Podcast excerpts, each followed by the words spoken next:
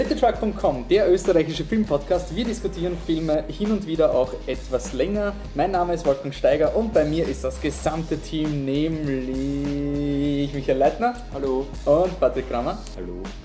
Und wir haben ein ziemlich fettes Programm vor uns. Wir diskutieren Calvary oder Am Sonntag bist du tot, die Pinguine aus Madagaskar, Homesman, Kill the Boss Teil 2, so jetzt wird schwach, Adieu au langage, eine Taube sitzt auf einem Zweig und denkt über das Leben nach, The Clouds of Sils Maria, die Legende der Prinzessin Kaguya, ja, das ist ein intellektueller Podcast dieses Mal, dann haben wir noch Zero Theorem, Mummy. Und in einem Ausblick schneiden wir ganz kurz den Hobbit an, weil wir dann noch einen extra Podcast machen werden. Okay, dann fangen wir an.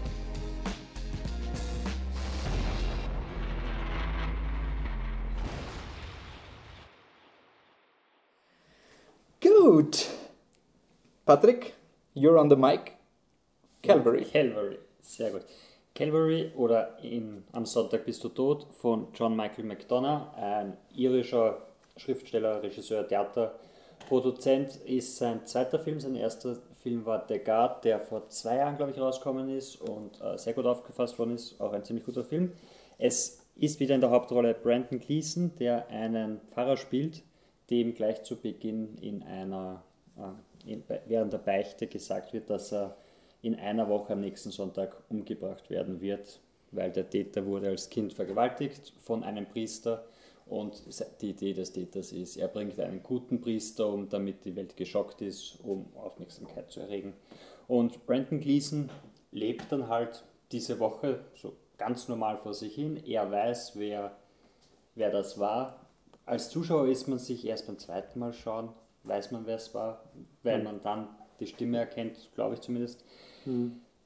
Traue ich mich zu vermuten. Und er geht halt normal seiner, seiner Arbeit nach, er ist mit den Leuten in diesem Dorf, er tritt da gegenüber und versucht halt deren Probleme zu lösen. Er bekommt Besuch von seiner Tochter, die auch ähm, versucht hat, sich umzubringen. Mit der verbringt er ein bisschen Zeit und es ist ein ganz ruhiger Film, in dem er nicht einmal versucht, da diesen, diesen Mord am Ende zu verhindern oder seinen Tod zu verhindern, sondern er lebt sein Leben quasi weiter es passieren natürlich ein paar Sachen, die jetzt nicht mal unbedingt was mit der Ausgangssituation zu tun haben, aber es brennt einmal seine Kirche nieder. Er versucht, er versucht eine Frau, die geschlagen wird, äh, versucht ihr zu helfen. Ähm, er kriegt ein Angebot von einem überaus reichen Mann und so lebt er halt dahin, bis dann eben dieser Sonntag ist. Und der Film ist ein, ein ganz ruhiger, leiser Film, der keine großen Action-Szenen hat, wie zum Beispiel der Garten noch das, den epischen Schluss mit den Maschinenpistolen und wer weiß was alles, sondern er, keine Ahnung, er, er ja. ist halt in seiner Umwelt und versucht halt einfach sein Bestes trotzdem weiterzumachen, auch wenn er weiß, dass er quasi seinem Untergang entgegengeht und versucht das nicht einmal, nicht einmal zu verhindern aus verschiedensten Gründen. Das ist mehr so eine Aneinanderreihung von Episoden dann eigentlich. Also ja, schon. Ich meine, das war schon so ein durch, durch gehendes Thema. Ja, ja, ja sicher, aber, sicher. Es ist, ähm, aber die einzelnen Geschichten. Ja, wie gesagt, die Frau wird geschlagen, man versucht herauszufinden, wer die Frau schlagt. Dann kommt eben dieser Reiche, der nur von seinem Geld redet. Dann kommt wieder seine Tochter, dann ist was mit irgendwem anderen und dem Barbesitzer und so weiter und so. Ja, spielt sich das dahin. Andere, ja. ja. Und was man halt mitkriegt davon, es ist halt dass dieses ruhige, zurückgezogene Leben von so einer von so einer kleinen Community einfach, die jeder hat seine kleinen Probleme, der Stellenwert der Kirche ist nicht mehr wirklich da. Leute mhm. gehen zwar in die Kirche, aber nur noch aus Traditionsbewusstsein. Ähm, er selber wirft, also, also Brandon Gleason, also der Pfarrer wirft auch wieder ein paar Fragen auf, was, ich weiß nicht, ähm, Euthanasie betrifft und so weiter. Also es gibt einen Alten, der meint, er will jetzt einen Schluss machen und der Pfarrer soll ihm helfen. Wie geht er damit um? Und der Film blättert, plätschert so vor sich hin muss man ein bisschen aufpassen, dass man, wenn man nicht ganz da ist, glaube ich, dass man da abgelenkt wird dann, dass man... Ja, das Aber wenn man sich ein Und der hat so ein bisschen einen, also ich glaube, der, der Guard ist ja, ich habe nicht gesehen, ist ja Lustiger. lustig, oder? Mhm. Ich meine, Calvary hat, oder Sonntag bist du durch, hat schon noch so einen schwarzen Humor, aber, aber, nicht so stark. Sehr subtil, also es sind ja. wirklich teilweise schon, also, okay okay. Also man könnte jetzt quasi lachen, aber eigentlich ist es. Es ist, es ist, es ist Drama und dazwischen ist, ist höchstens Schmunzeln. Ja, genau, Schmunzeln, aber schlechtes Gewissen schmunzeln schon eher, finde ich. Ja, nein, also, also der Guard ist auf jeden Fall lustiger und ist auch der einfachere Film, finde ich, zum Anschauen von ihm, weil er mhm. halt eine Story hat, die durch verfolgt wird und du findest es einfach lustig, was passiert teilweise und, und abstrus und bei dem ist dann doch ein, ein viel ruhigerer Es passiert Film. schon absurd, ich meine, die Ausgangssituation ist schon absurd. Nein, nein, schon absurd, aber wenn du der Guard schaust, dann weißt du, was ich meine. Also okay, wenn du einfach, schon, einfach siehst, wie dieser Polizist im Dorf sich einfach immer wieder die Prostituierten bestellt und mit ja, denen spielt. Beziehungsweise Guard ist einfach eine extrem übertriebene Buddy-Komödie, also ja. eine, die was wirklich ans Limit von dem darf man das noch sagen geht. Mhm. Genau, und, und solche Szenen sind da halt gar nicht, aber ich finde, es ist ein sehr, sehr interessanter Film. Okay, ähm, nur schnell ein äh, Verdikt, was sagt äh, Also für mich war er dann, dann doch ein sehr gut. Äh, ein ganz schwaches Empfehlenswert bei mir. Okay. Ähm, so. Ähm, Priester sind schwarz angezogen. Ich kenne Tiere, die schwarz sind, nämlich Pinguine. Wir kommen, wir kommen zu den Pinguinen von Madagaskar. Äh, wie lange habe ich Zeit? Zehn Minuten. Das wird sich ausgehen, schätze mal. Patrick, du stoppst. Ähm, warte, ich, ich würde würd den Wikipedia-Ding als Ausdruck vorlesen, weil das habe ich nämlich sehr traurig gefunden, was ich die Erkenntnis, die ich bei dem Film gehabt habe, nämlich Werner Herzog spielt in diesem Film mit, oh Gott, als Do Dokumentarfilmemacher. Unglaublich lustig. Ähm, habe ich, hab ich aber nicht mitgekriegt, weil ich habe die deutsche Vorführung gesehen. Worum geht's? Madagaskar ist so lustig, die Pinguine sind noch lustiger, jetzt kriegen sie einen eigenen Film. Fernsehserie haben wir schon. Ja, das habe ich dann irgendwie auch im Nachhinein herausgefunden. Auf jeden Fall, wir haben Skipper, Kowalski, Rico und Private, sind vier ganz verrückte Pinguine. Die werden gesprochen von vier Leuten, die mir jetzt relativ. Oh Gott, der Benedict Cumberbatch spricht den Wolf. Okay, also ja, traut, tut mir leid. Und der John Malkovich spielt auch wen. Und im Deutschen wird, also nur damit im Kontext, die vier coolen Pinguine treffen noch ein cooleres Team von Superagenten, die urcool sind, nämlich das Team Nordwind. Und ich habe die ganze Zeit gedacht, das klingt wie so eine Neonazi-Veranstaltung. Das ist irgendwie so, der Nordwind, der. Ich meine, ja, sie sind von Nordpol und so. Und auf jeden Fall, das Problem ist, du hast die vier urcoolen Pinguine, die in Madagaskar schon cool sind, und die müssen jetzt aber die nachvollziehbaren, einfühlsamen Helden sein, deswegen sind sie jetzt tollpatschiger, weil noch ein cooleres Team ist, das noch cooler ist. Und da wird die Eule gesprochen von der Conchita Wurst. Ich weiß nicht, ob ihr schon im Kino diese Werbung gesehen habt. Super. Mhm. Was, welche, welche Werbung? Von der Conchita Wurst, das ist ziemlich oft jetzt im, in den österreichischen also diese Kinos. Also diese, diese Bankenwerbung.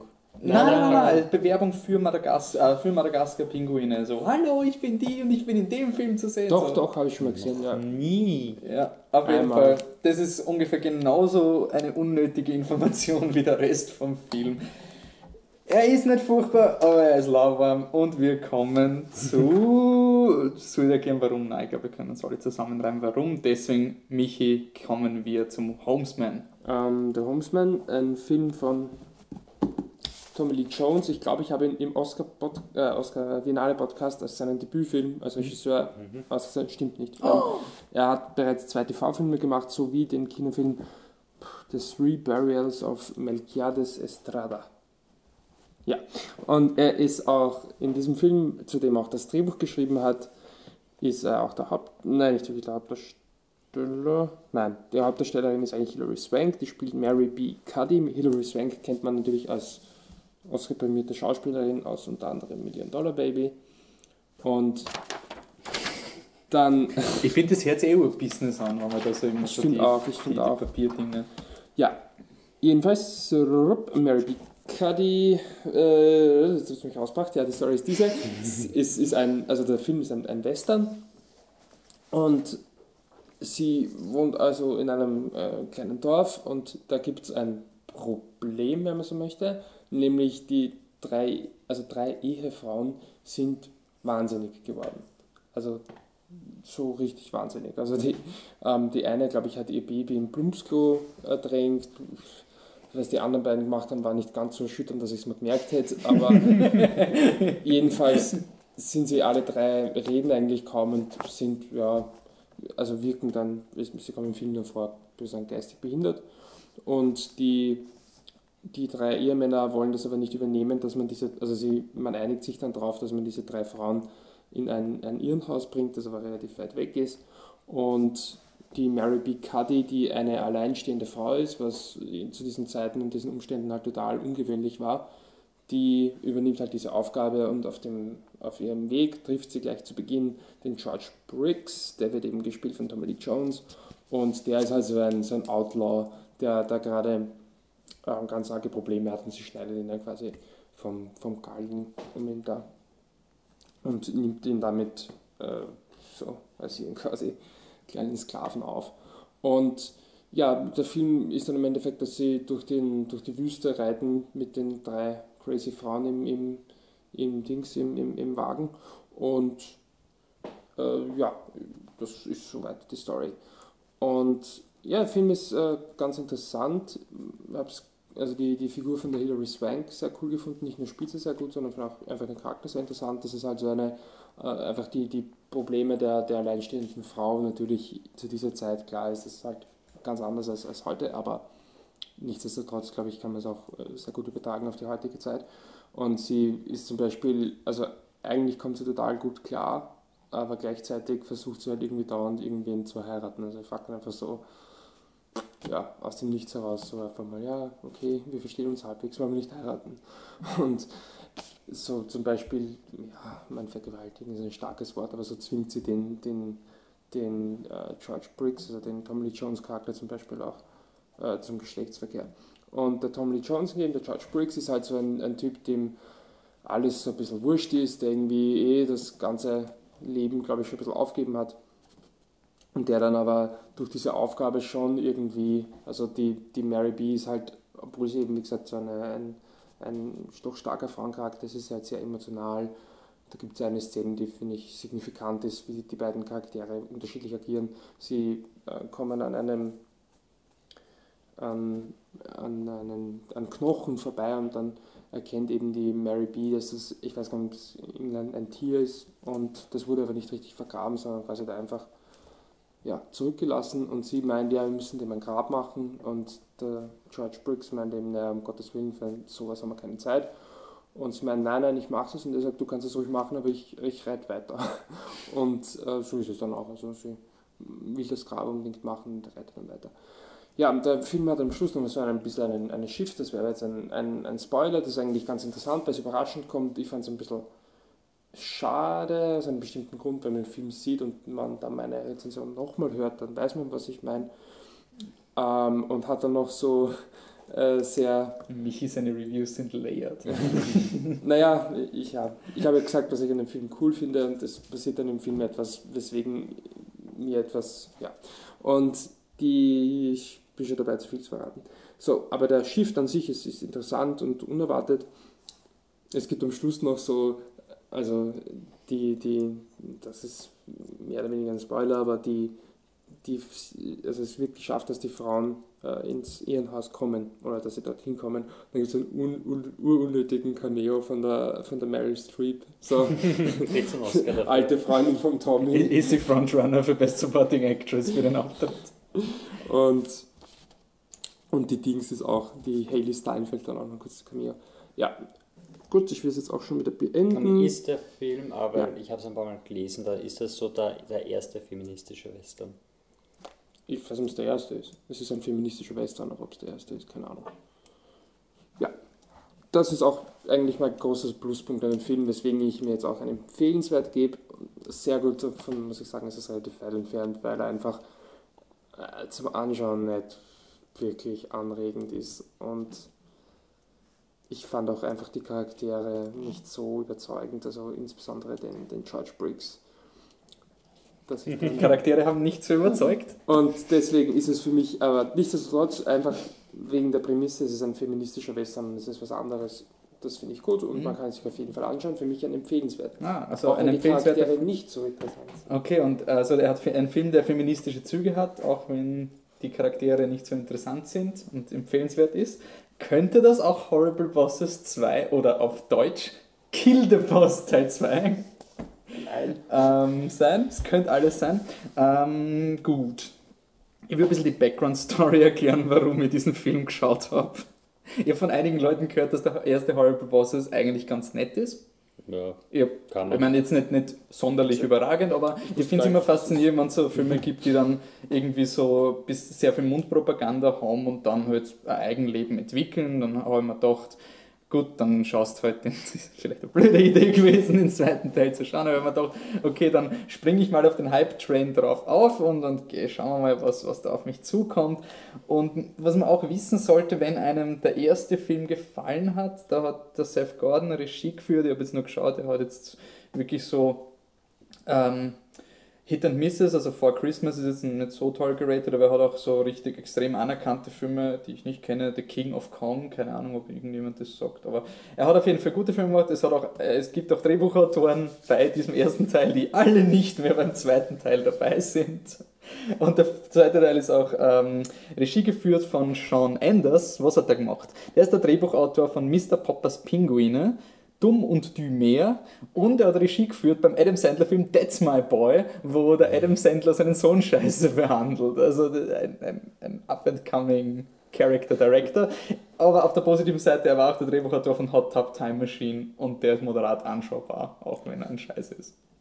Ich weiß nicht, ob das wirklich auf, auf der Plusseite steht. Naja, also ich würde eher sagen, dass Hot Tub Time Machine so in die Richtung Horrible Bosses geht. Es ist dieser extrem übertriebene Humor, dieser American Pie für ältere Leute. Irgendwie so kommt es mir vor. So, was so extrem krass, extrem pervers und Sex und ha, ur, ur, ur schockierend. Ähm, Hauptdarsteller ist Jason Bateman, den kennt man aus mm, Arrested Development, vielleicht auch aus Juno, der spielt den Nick. Der Charlie Day, den kennt man als Physiker, in, nein, warte, nein, Biologen in Pacific Rim. Und mit der aus. It's Always Sunny in Philadelphia. Mhm, er spielt den Dale und der Jason Sudeikis, der kommt aus Strickland Buddies. Spielen anscheinend mit, habe ich gerade gesehen. Ja, ganz Aber er hat auch andere Filme gemacht und der spielt in Kurt. Die Jennifer Aniston spielt eine sexsüchtige Doktorin. Der Jamie Foxx spielt Dean Motherfucker Jones. Der Chris Pine spielt einen Sohn eines Millionärs, den Rex Hansen. Und der Grund, warum, interessanterweise, bin ich nämlich ins Screening gegangen und habe mir gedacht, bist du narrisch, das sind viele Leute, die den Film schauen. Normalerweise ist das nicht so. Nein, Horrible Bosses 2. Der Grund ist wahrscheinlich, dass Christoph Waltz mitspielt. Der kommt halt auch noch vor bei einem Podcast. Ich würde sagen, das ist die schlechtere Christoph Waltz-Performance in diesem Podcast. Ähm, Oh je, oh je. Sagen wir so, der Film heißt, der Film heißt auf Deutsch Kill the Boss 2, weil im ersten Teil ist es darum gegangen, dass sie den Boss umbringen wollen. Das Problem ist, sie wollen, es gibt keinen Boss in diesem Teil und sie wollen ihn auch nicht killen. Ähm, der Christoph Waltz bescheißt sie, deswegen entführen sie den Sohn von Christoph Waltz, den Chris, Chris Pine. Der spielt Standard wie immer. Das war's. Es ist urlustig. Habe ich schon erwähnt, dass die Jennifer Aniston sexsüchtig ist. Ist urlustig. Ich bin, am- ich bin im Screen- Screening gesessen und mir gedacht, mhm, naja, vielleicht, vielleicht kann das Leuten gefallen, mir gefällt es nicht, das war lauwarm halt, vielleicht. Und dann, je länger da war, so, nein, geht's scheißen, es, es, er ist furchtbar. Ich habe ihn wirklich schlecht gefunden, ist unnötig, ist Zeitverschwendung. Es tut mir leid um den Christoph Waltz, es tut mir leid um den Jamie Foxx, um die Jennifer Aniston ist mir nicht leid. Jason Bateman ist auch so ein Kandidat. Jason Bateman Ja, ist, ich finde den Typen unglaublich sympathisch, aber er ist in so viel Scheiß. Ja, eh, es ist wirklich so ein, ich habe nichts gegen ihn, aber er ist kein Grund, um einen Film zu schauen bei mir. Es ist wirklich so ein, ich freue mich für ihn, wenn es ihm gut geht, aber ich verfolge seine Schauspielkarriere jetzt nicht so sehr. Um zu zeigen, wie horrible Horrible Bosses Teil 2 ist, er schlägt das Pinguin von Madagaskar. Das ist halt auch irgendwie schon ein Achievement, dass du es schaffst. Ähm, der, er ist wirklich unnötig. Hat eine lustige Sequenz, wo sie ähm, den, den Plan durchgehen, so Ocean's 11 Style und da ist alles, funktioniert alles urcool und es ist urstylisch. Und dann funktioniert Nein, gar funktioniert es nichts. nicht. Vielleicht ist es schon ein, es war die lustigste Sequenz in dem Film und ich habe überhaupt kein, ich bin überhaupt kein Fan von diesen Overacting, so dieses, ha, da kommt der Jamie Foxx und der overacted, weil er der Motherfucker ist. Und jetzt kommt die Jennifer Aniston, sie overacted, weil sie sexsüchtig ist. Und ha, haben wir nicht alle Spaß gehabt. Gut, Patrick, hast du Spaß gehabt? Bei Adieu au Langage? Ah, wie lang war, war Horrible Bosses 2? Danke, dass du mir jetzt zum bloßstellst. Moment, Er hat sich angefühlt wie zwei Stunden. Ich schaue jetzt nach. Ich glaube, er ist kürzer. Der Michi verschwindet. Gut. es ist eigentlich egal. Nein, nein, nein, nein. Das, das wird jetzt durchgezogen. Eine Stunde 48, ne? eine Stunde 48 Minuten. Okay, man muss sagen, Adieu en Langage ist um einiges kürzer, nämlich nur 70 Minuten. Sie fühlen sich aber anders an. Es ist Haben wir eine super Überleitung für den nächsten Film da? Jean-Luc Godard, Jean-Luc Godards Film über 3D, weil es ist nämlich all, äh, Adieu en Langage 3D. Und es ist einfach. Oh Gott, Warte, Michi, du kennst dich aus, weil das sind ja deine Filme. deine Ja, Filme. ja, Kannst, ja. kannst, kannst du uns mal erklären, wer Godard überhaupt ist? Ja, wer ist Jean-Luc Godard? Also, Jean-Luc Godard ist äh, ein Teil der, oder war Teil der französischen Nouvelle Vague, ähm, die, also die neue französische Welle in den 60ern. Und also die auch andere Regisseure, wie zum Beispiel François Truffaut, hervorgebracht hat, die weitaus zugänglicher sind. Äh, Godards, ich weiß nicht, ob es ein bekanntester Film ist, aber Atemlos oder ich kann nicht Französisch. Soufflé? Abut de Soufflé, genau. Ähm, Glaube ich nicht. About the Soufflé. Soufflé. heißt der Atemlos, ein Außer Atem heißt Außer Atem. auf Deutsch. Und ist ein, also ein Film, der das Kino ein Stück weit revolutioniert hat, sogar wirklich, ähm, weil er halt, es, er hat nicht nur so lange Einstellungen gehabt, sondern er hat auch mit den, mit, also er hat äh, in, in Sachen Schnitt ist nicht viel gemacht, aus ganz Oh, er schneidet da auch viel. absurden Gründen, aber das ist auch lustig zum Nachlesen. Aber nein, nein, nein, nein, da war es wirklich so, es war es gut geschnitten, aber es war halt aus lustigen Gründen, weil der Film zu lang war. Er musste ihn genau 90 Minuten machen, dann habe ich gedacht, ah, okay, irgendwie muss ich dann komisch schneiden und so sind aber eigentlich Das sind diese Autofahrsequenzen, wo genau, wo du nicht den, den siehst, der spricht und das sind solche Dinge, die eigentlich heute relativ eng sind oder zumindest dann ähm, etwas Neues waren. Und dann ist er aber eigentlich weitergegangen, ich glaube, das war sein erster Film, jedenfalls sein bekanntester, war schon 1960 oder so, und ist dann weitergegangen zu ganz, ganz, ganz schwierigen Filmen. Also ich habe gesehen Die Verachtung, ich habe noch ein, zwei andere Filme von ihm gesehen.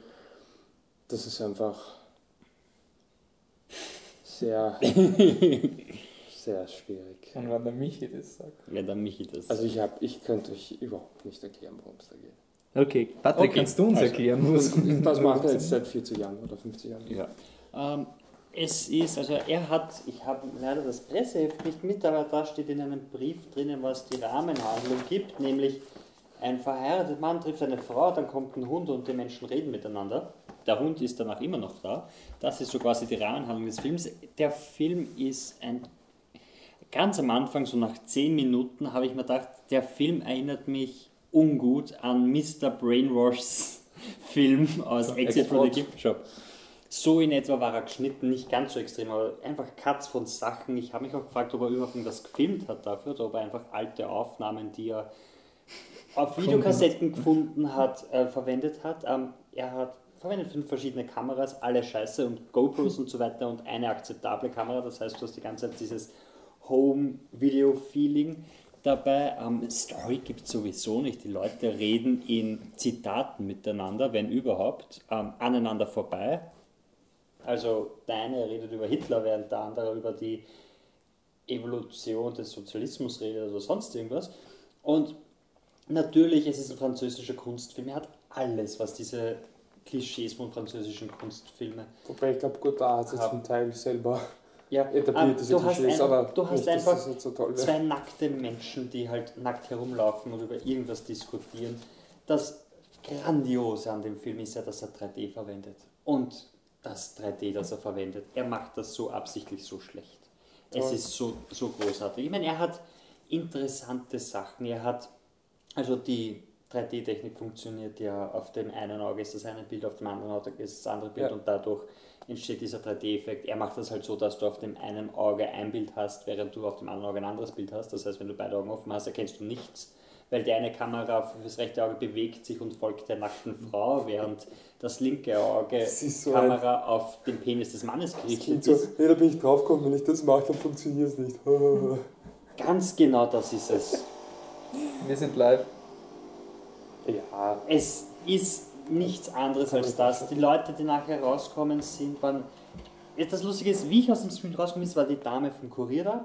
Die hat nachher gesagt, sie mag ihn, aber sie, sie muss einen Weg finden, wie sie das dem Kurierleser schmackhaft macht und hat gesagt, ich bin fünf Minuten zu spät gekommen, fangt da bei drei an, weil es fängt mit Zahlen an.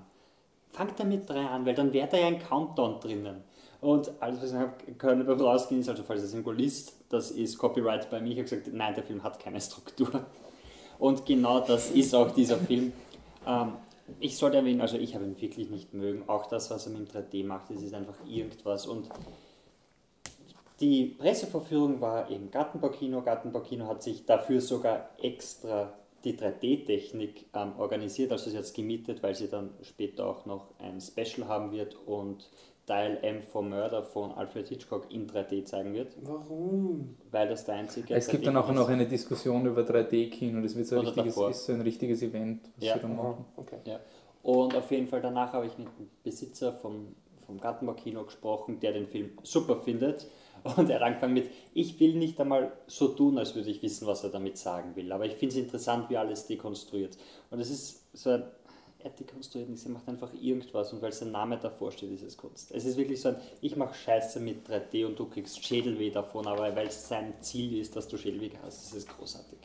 Und die, ja, die Leute reden halt, aber sie reden über irgendwas und danach ist einfach eine Auflistung, eine Auflistung an äh, den Zitaten, die vorkommen sind, also wer sie gesagt hat, und da stehen halt großartige Namen dabei, also Albert Einstein und Jean-Paul Sartre, wer weiß was alles, was für Zitate sie verwenden, ist eh super schön und im Presseheft sind auch alle Zitate aufgeführt. Also schaust den Film natürlich auf Französisch, weil, warum nicht? Und dann sind unten die, die, äh, die Übersetzung, also, also die Subtitles sind unten Ja. einfach die Untertitel. Und ähm, du kannst es teilweise sowieso nicht lesen, weil es weiß auf weiß ist. Das heißt, du hast keine Ahnung, was gesagt wird. Und dazwischen scheißt du einfach drauf und hast du wieder französische Zitate auf Französisch, weil who gives a fuck? Dann weißt du sowieso nicht, was. Aber das hat er ja schon bei, bei. Sozialismen gemacht. Gut, hat er er, auch gar keine alle. Untertitel, sondern nur irgendwelche random Worte hineingeworfen. Also ich glaube, es ist nicht das erste Mal, dass Godard jetzt nicht so Rücksicht nimmt auf Leute, die... ja, aber, ich, aber bei dem ist es halt, er hat den Jurypreis in Cannes gewonnen. Das ist halt. Nein, für mich ist das wirklich so ein, weil sein Name davor Wirklich? steht. Ja. Heuer? Ähm, gleich, er, er und äh, Mami, glaube ich. So. Beide. Nein, oder war Doch, war- war Mami, ja, der Publikumspreis? Nein, nein, eh Nein, okay. Preis, das Nein, weil das Preis. war, war, war zwei- beide gekriegt. Ah. beide gekriegt, ja. Und es ist halt wirklich, ich habe Mami nicht gesehen, aber ich gehe davon aus, dass Mami es mehr verdient hat. Ich habe Adieu, noch ich habe Adieu Langage nicht gesehen. Ich nicht, verloren. ich habe ich hab drüber nachgedacht, ob er dir gefallen könnte, aber er ist, Nein. einfach, er ist einfach zu irgendwas. Es ist wirklich Nein. nur ein, ein irgendwas. Gut, da ist nicht so. meinst du? Und weil ich gerade irgendwas gesagt habe und der Wolfi vor Freude. Es ist interessant, dass irgendwas Filme Auszeichnungen bekommen. Zum Beispiel der Goldene Löwe von Internationale Filmfestspiele bei Venedig ging dieses Jahr an. Eine Taube sitzt auf einem Zweig und denkt über das Leben nach. So, da sind wir fließend hinkommen. Ist das auch die Story? So, jetzt kommt's. Kann ich, ich hoffe, ich, ich halte die 10 Minuten Regel ein für unsere Listener. Wir haben uns die Regel gemacht, dass wir schauen, dass wir nicht länger als 10 Minuten über einen Film reden, wenn wir alleine sind. Ich würde trotzdem mal die Synopsis vorlesen, weil ich finde das irgendwie ganz nett, wie man einen Film verkauft. Ähm, Sam und Jonathan sind zwei Glück, also ein schwedischer Film von ähm, dem schwedischen Regisseur Roy Anderson. Ist ein ultra anerkannter Regisseur, den ich nicht gekannt habe, tut mir urleid. Ich fühle mich da immer wie so ein Kunstbanause, wenn ich dann im Nachhinein draufkomme, dass der ultra ist. Du Okay. hast die Woche eh viel zu viele Kunstfilme gesehen. Ja, eigentlich. auf jeden Fall. Sam und Jonathan sind zwei Glücklose. Ich, ich wette, bei Kaguya war der auch irgendein Ultra-Regisseur. Wurscht. Sam und Jonathan sind zwei glücklose und etwas kummervolle Vertreter für Scherzartikel. Als Handlungsreisende sind sie in einer wichtigen Mission unterwegs. Sie wollen helfen, Spaß zu haben. Da die Welt voller Enttäuschungen und eine seltsam einsame Angelegenheit ist, haben sie sich auf einen Klassiker unter den Kuriositäten spezialisiert. Vampirzähne, Lachsack und eine groteske Monstermaske. Weil das Verkaufen eine grässliche Angelegenheit ist, tun sich Sam und Jonathan oft schwer, die Ware mit dem nötigen Schwung unters Volk zu bringen und, sich äußerst, und sind sich äußerst uneinig, welche Präsentationsstrategie die richtige ist. Gut, bla bla bla bla bla bla bla bla. Aber dann kommt's. Da verkaufen müssen sie den Spaß, denn das krabbelnde Verkäuferduo ist furchtbar pleite. Mit der Träne im Gesicht und dem Lachsack im Vertreterkoffer gehen sie auf eine fantastische Reise durch Räume der Geschichte und finden sich in traumverlorenen Erinnerungen wieder an verliebte Könige, getauschte Küsse und fröhlich gurrende Tauben. So. Sind wir alle eingestimmt? Hast du das gelesen, bevor du dich entschlossen hast, dass du schaust? Nein, ich bin vorher auf Rotten Tomatoes gegangen und habe gesehen, dass der Film 96% hat. Da habe ich mir gedacht, ja passt, dann probieren wir. Ja, man. Ich habe auch noch Positives. Ich habe viel Positives drüber gehört. Und dann bin ich gesessen im Kino, Screening wird schwarz. Ähm, Filmcasino, bestes, eines der besten Kinos in, in Wien, muss man noch erwähnen. Auf jeden Fall, dann beginnt's. Filmspiele Venedig, das war die erste Warnung. Die zweite Warnung war der Text, dies ist der dritte Film in einer Trilogie über das Menschsein. Und die dritte Warnung war der Zwischentext, drei Begegnungen mit dem Tod. Und was folgt sind drei Szenen, die in dem Screening für tosendes Gelächter gesorgt haben. Bei allen vier. Wo drei Leute sterben. Unglaublich lustig. Also es war halt so ein, so ein Moment, wo ich mir gedacht habe, das ist jetzt nicht so lustig. Können wir bitte. Und, aber der Film inszeniert es auch so mit da, da, da, lustiger Musik und da, da, da. Und die Leute sind jetzt sehr, sehr, sehr grau geschminkt und es ist jetzt so abstrus. Und der Gag ist halt, dass sich Leute sehr distanziert verhalten. Es ist etwas, was schockierend sein soll und die Leute sind sehr distanziert und es ist ihnen wurscht. Es geht eher darum, na gut, wer will jetzt das Bier kaufen? und das war's. Dann fließender Übergang, ohne dass jetzt das Segment über die drei Begegnungen beendet wird, kommen diese drei, zwei Verkäufer endlich und ich war froh, dass ich die, die Beschreibung nicht. Ah, aber vorher kommen, glaube ich, noch kommt noch ein, ein Balletttänzer, der sexuell belästigt, also ein Stepptänzer, der sexuell belästigt wird von seiner ähm, Betreuerin. Und dann kommen die zwei Verkäufer, die diese Vampirszene verkaufen. Und dann kommt plötzlich ein Pferd mit, also nach einer halben Stunde oder so, sind sie in einer Bar und verkaufen wieder ihre Vampirszene, die gleiche Szene, die man schon kennt und alles. Und plötzlich kommt ein Pferd mit Karl dem Großen. Und dann setzt sich der Karl der Große an die Bar und und, und verliebt sich. Ver, hm? Woran erkennt man Karl? Weil das der Film dir das. Also es kommt vorher. Oh, ähm, schau, schon, das ist Karl der Große. Ja, nein, es ist wirklich so, sie singen vorher schon, Karl der Große hatte 100.000 Mann und solche Dinge. Karl der Große hatte 100.000 Mann. Das, das hörst du ungefähr Okay. 50 Mal vorher. Und dann kommt jemand, Seine Eminenz, Karl der Große, und plötzlich kommt ein Pferd rein. Da muss ich sagen, vom Filmtechnischen habe ich das ganz cool gefunden, weil ich mich gefragt habe, wie sie das gemacht haben. Es ist wirklich eine Bar, wo Leute besoffen sind und plötzlich rennt da ein Pferd rein und steht in der Mitte und das ist in einem Take gemacht worden. Von Technischen habe ich es cool gefunden. Die titelgebende Taube wird ein bisschen vergessen, wobei ich zu Beginn sehr überrascht war, dass es relativ konkret war, weil zu Beginn siehst du ein Museum, wo jemand eine ausgestopfte Taube anschaut und gegenüber von der Taube ist so ein ähm, Adler, also auf der anderen Seite von dem Raum im Museum, der so seine Schwingen ausbreitet. Und man dachte, wow, das ist überraschend konkret. Weil sozusagen man könnte sagen, die Taube, auch wenn es eine ausgestopfte Taube ist, die schaut direkt den, den, den Adler oder diesen Raubvogel an und da hat sie ja genug Zeit, über ihr Leben nachzudenken. Da war die ja komplett begeistert, wie konkret das war. Also, das hätte ich gar nicht geglaubt. Ähm, es ist so ein Film, wo, wo sicher sau viele Gedanken drin sind. Ich wette, man kann Thesen, also man kann alles irgendwie in den Film hineininterpretieren und ich glaube auch, dass der Regisseur, also es ist nicht sowas wie jetzt beim Godard vor, was, was Patrick gemeint hat mit, äh, ich glaube, er hat irgendwas gemacht oder sowas, sondern ich bin mir 100% sicher, dass der sich alles überlegt hat und das Auftreten von Karl den Großen und wie das im Zusammenhang mit den Scherzartikelverkäufern steht. und So, ich wette, das ist alles überlegt. Es gibt einen ähnlichen Film, der heißt ähm, Milchstraße. Da geht es um zwei so Sandler, die den Jakobsweg entlang gehen und immer so Figuren aus der christlichen Geschichte treffen. Und ist ein ähnlicher Film, weil er unglaublich anstrengend ist, aber sie extrem viel überlegt. Und deswegen weiß ich nicht, ob ich den Film empfehlen kann oder ob er ein Lauwarm ist, weil er hat sich viel überlegt, es sind einige interessante Einstellungen drin und hin und wieder funktioniert dieser Humor, aber er verliert mir dann bei so Segmenten wie eben diesen drei Dingen über den Tod und ich kann das Ende spoilern, weil es überhaupt nichts mit dem Film zu tun hat. Der Film endet mit einer Bushaltestelle mit Charakteren, da sagt einer, ja, heute ist Mittwoch. Und sagt einer, nein, es ist Donnerstag oder Dienstag, wurscht. Hm, komisch. Das hat sich angefühlt wie ein Mittwoch. Es ist aber Donnerstag. Ich sage ja nur, es fühlt sich an wie ein Mittwoch. Ja, ein Tag kann sich nicht anfühlen. Ein Tag, den muss man wissen. Es fühlt sich trotzdem an wie ein Mittwoch. Es ist aber Donnerstag, Ende. Also, Das war lustig für alle. ich weiß es nicht. Also, ich glaube, Obwohl, das hört sich schon ich fast glaub, nach einem Josef Hader-Witz an. Na, der Enthusiasmus der, der Leute, die gelacht haben und so, ist ziemlich schnell abgestorben. Also es Also waren auch, nur okay. diese Segmente zu Beginn, weil die kommen relativ bam, bam, bam. Also die drei Segmente bei den Tod sind vielleicht eineinhalb Minuten.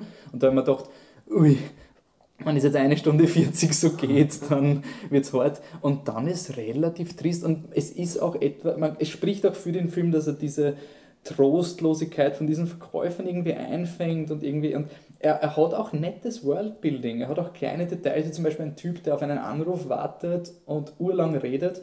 Und im Lokal sieht man, ähm, wie der Tänzer von vorher seiner Lehrerin gerade eine Absage erteilt, weggeht und sie blärt. Aber das ist sozusagen im Hintergrund so Dinge. Und du schaust dann immer im Hintergrund und wartest darauf, dass Charaktere wieder vorkommen. Und das meine ich mit, es ist hundertprozentig alles durchdacht. Aber Mörder schwierig. Aber wenn ich so drüber rede, ist er eher ein empfehlenswert. es ist vielleicht, ich weiß es nicht, ich weiß es wirklich nicht. Also er hat diese pretentious Dinge, aber ich will ihm nicht absprechen, dass in der Mitte relativ okay war. Aber ich habe sau oft auf die Uhr geschaut. Also ich, weiß es wirklich nicht, was ich von diesem Film halten soll. Gehen wir einfach weiter. Michi, weißt du, was du von den Wolken von Sils Maria halten sollst? Ja, ziemlich genau. Gott sei Dank. Das ist ein Film vom Regisseur und Drehbuchautor Olivier Assayas. Er hat einige Filme, die halbwegs erkannt, anerkannt sind und auch äh, einigermaßen bekannt, wie Summer Hours oder Clean. Ich persönlich kenne ihn mit seiner Miniserie Carlos über den bekannten, mehr oder weniger be bekannten ähm, Terroristen aus den 80ern. 70er, glaube ich. 70ern. Und äh, das ist eine Miniserie, so eine vierteilige, die ich in, in, auf diesem Wege, unabhängig davon, was ich jetzt über die Wolken von Sis Maria sagen werde, absolut empfehlen möchte. Also es ist eine, eine ganz, ganz tolle Miniserie mit großartigen Charakteren und ja, aber auch die, polit äh, die politische Situation auch irrsinnig gut erklärt und wahnsinnig spannend ist, super Action hat. Das ist eine wirklich, wirklich großartige Miniserie. So, und jetzt die Wolken von Sis Maria. Es geht um Juliette Binoche, die spielt Maria Enders, eine alternde äh, Schauspieldiva. Und Juliette Binoche kennt man aus Filmen wie Schokolade oder die Englisch, äh, also der englische Patient Oder Godzilla? oder Godzilla, genau. Oder Words and Pictures. ähm, und äh, ihre Assistentin ist äh, Kristen Stewart, die spielt die Valentine. Kristen Stewart kennen wir natürlich alle aus Twilight. Oder Snow White and the Huntsman, aber sie hat auch immer wieder in Indie-Filmen wie Adventureland oder On the Road mitgespielt.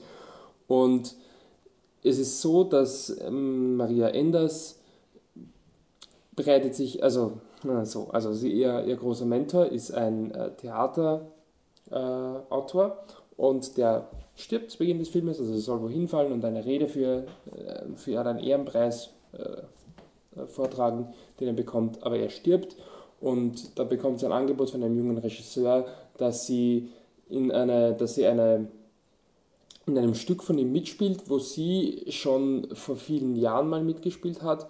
Damals hat sie allerdings die, die junge Figur gespielt. Und es geht darum, dass eine Firmenchefin eine neue Sekretärin einstellt und dass sich zwischen den beiden eine äh, romantische Beziehung entwickelt, die aber nicht halten kann. Und die,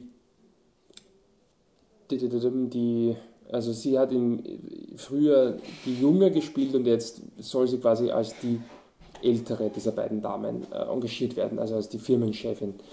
Und sie geht dann mit, äh, eben mit ihrer Assistentin, mit der Valentine, der Kristen Stewart, geht sie äh, in die Schweizer Alpen, also nach Sils Maria und dort tut sie quasi, also sie nimmt diese Rolle mehr oder weniger an und dann übt sie mit der halt diese, diese Rolle. Äh, Also sie machen, nennt man es Sprechproben. Also die, die Valentine übernimmt die, die Junge und die Maria Enders eben ihre Rolle. Und das Ganze ist unglaublich meta, weil die, Valent, also die Maria Enders eben wirklich auch also auf ihre Sekretärin, sich in ihre Sekretärin irgendwie ein bisschen verliebt, in die Valentine und die erwidert das eben nicht wirklich, genauso wie in dem Stück. Und dann reden sie den ganzen Film drüber, also sie beide, aber auch andere Personen, wie man dieses Stück eigentlich interpretieren soll und dass man das so sehen kann und so sehen kann. Und dann reden sie im Endeffekt die ganze Zeit über sich selber und das ist überhaupt nicht subtil, weil die Maria Enders meint, ja, aber die alte Frau ist irgendwie voll frustrierend und ich will ihn nicht spielen und man merkt, eigentlich ist sie das. Und die Valentine sagt aber, nein, hey, ich finde es überhaupt nicht frustrierend, ich finde die ist eh voll toll, aber es reicht halt nicht für Liebe. Ah, wir haben es verstanden. Es ist halt irgendwie ein bisschen so ein motivierender Podcast. Es ist unglaublich scheiß pretentious. Ich finde den Film. Ich, also ich mochte ihn wirklich. Es ist so, es ist eine interessante Idee. Es ist halt, mal interessant, so originell ist sie nicht. Aber es ist eine okay Idee, sagen wir so. Die, die Am Anfang war beiden. das so richtig so, so voll so, ohne irgendwas zu sagen, so voll lieb und so.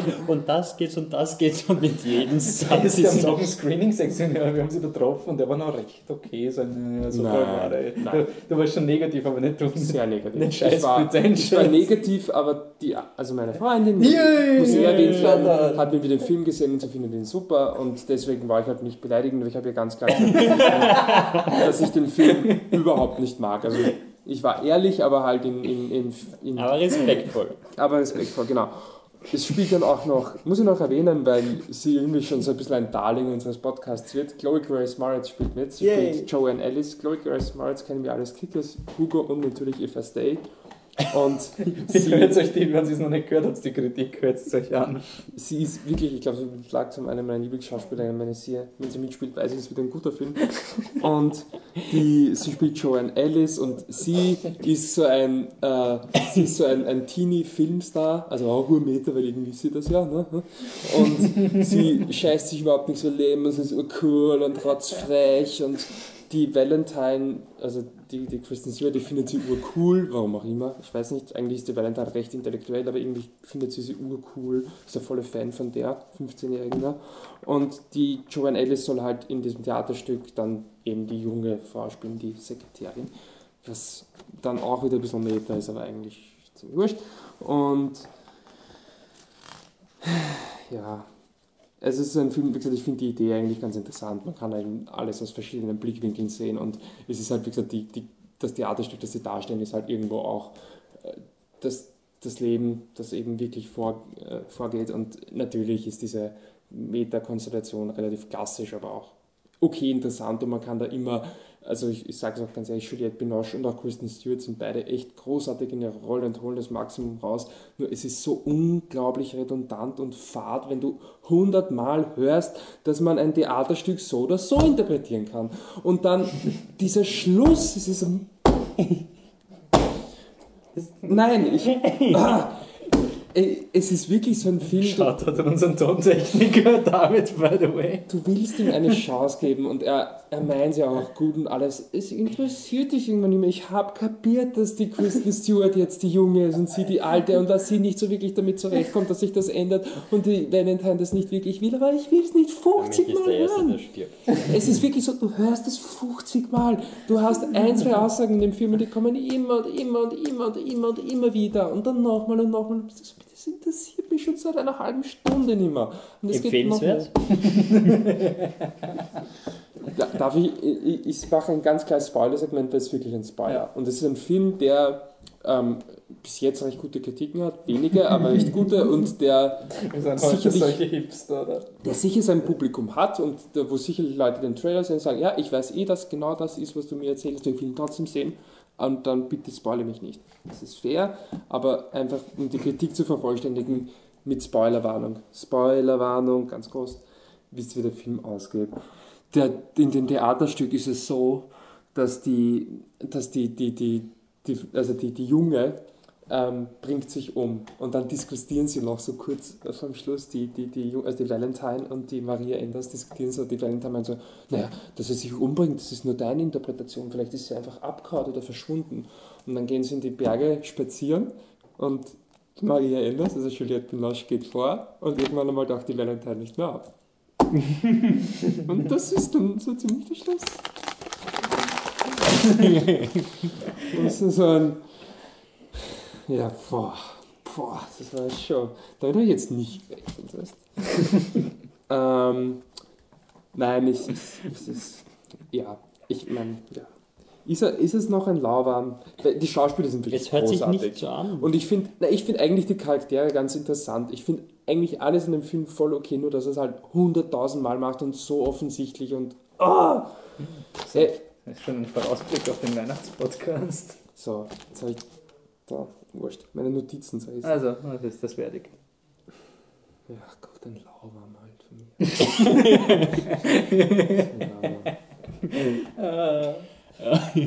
Aber äh, ganz kurz nur, was ich cool finde, ist, dass, dass Kristen Stewart jetzt endlich mal so eine starke, eine starke Frauenrolle bekommt und das ist irgendwie jetzt so ihr, ihr neues Ding, weil jetzt spielt sie auch Camp X-Ray mit und äh, wo sie, ja, ähm, im, das ist ein Film über. Krebs. Also, Nein, nein, Camp X-Ray. Na, Camp X-Ray hört sich, hört sich an nach wie. Krebs. Ja. Nein, es geht, ein wahnsinniger Physiker. Nee, es geht, glaube ich, es, es soll nicht besonders toll sein, der Film, aber sie spielt auch eine, einen ganz starken Frauencharakter, sie ist im Militär und auf Guantanamo Bay. Und dann spielt sie jetzt in Still Alice, die, die Tochter von Julianne Moore, die Alzheimer hat und ist halt auch irgendwie so eine, eine, eine Figur, die da recht viel Rückgrat hat, anscheinend, den Film noch nicht gesehen.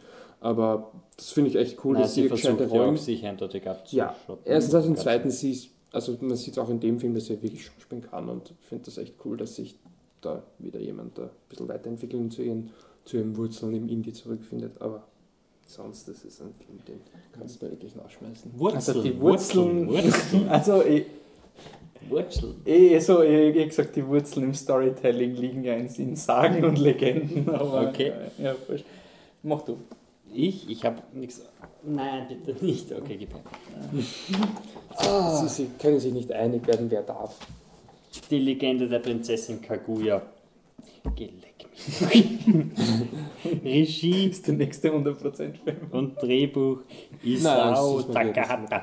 Ich sagte Isao Entschuldigung. Takahata. Entschuldigung. Ähm, es ist ein Ist das ein Zeichentrick, animierter Film über die Prinzessin Kaguya. Das ist anscheinend, beziehungsweise es ist eine alte japanische Legende. Das ist die Legende des Bambusfällers oder so. ja, die Legende der Prinzessin des Bambus, bla bla bla. Es ist, geht auf jeden Fall um einen alten Mann, der im- beim Ba- Bambuswald immer wieder den Bambus fällt, um daraus Körbe und andere Sachen zu flechten.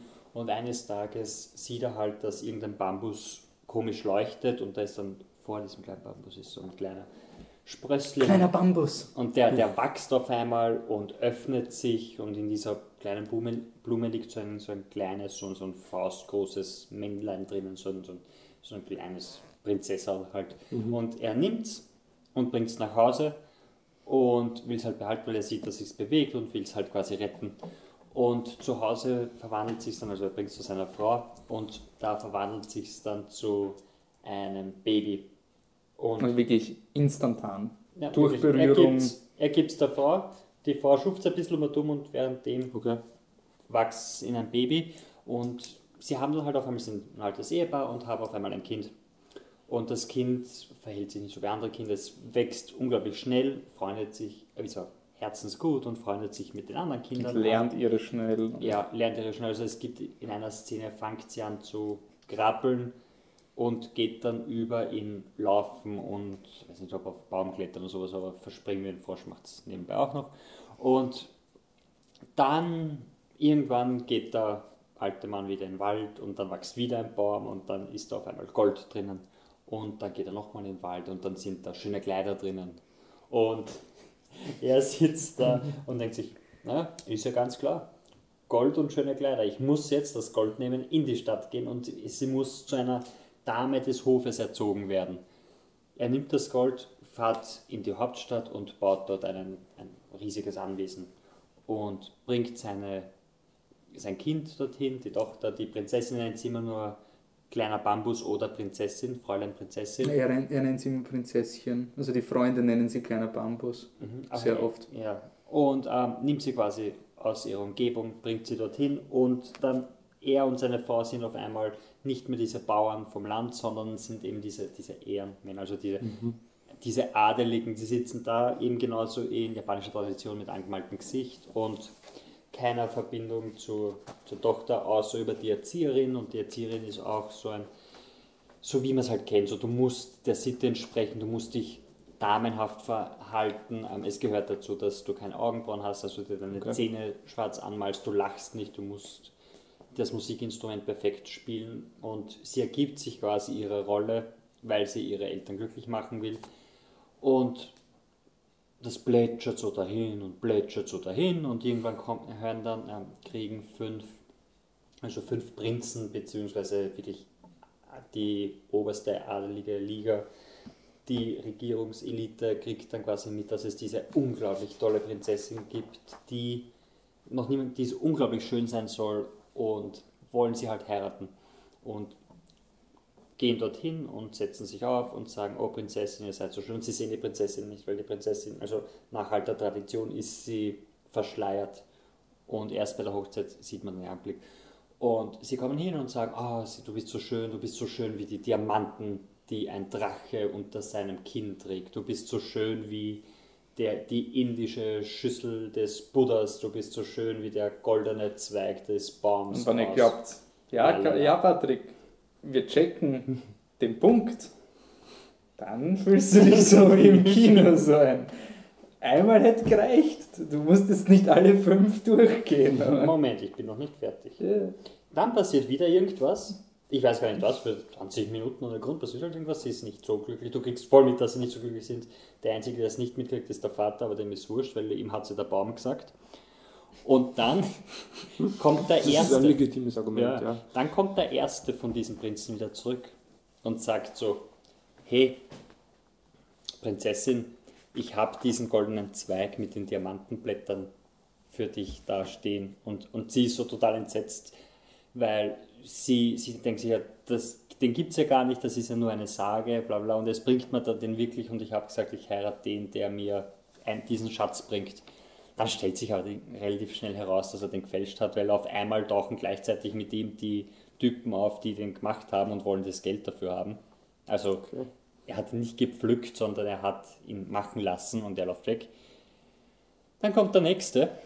Der nächste bringt, was bringt der nächste? Es ist scheißegal, was der nächste bringt. Das, das Fell von der Ratte. Wie ist die Story von dem Film? Was, wie lang die Story ist oder wie lang der Film ist? Weil das sind zwei sehr unterschiedliche Elemente. Also wir sind jetzt ungefähr bei einer Stunde 40 im Film. Und zwei Stunden 20 oder so was dauert er.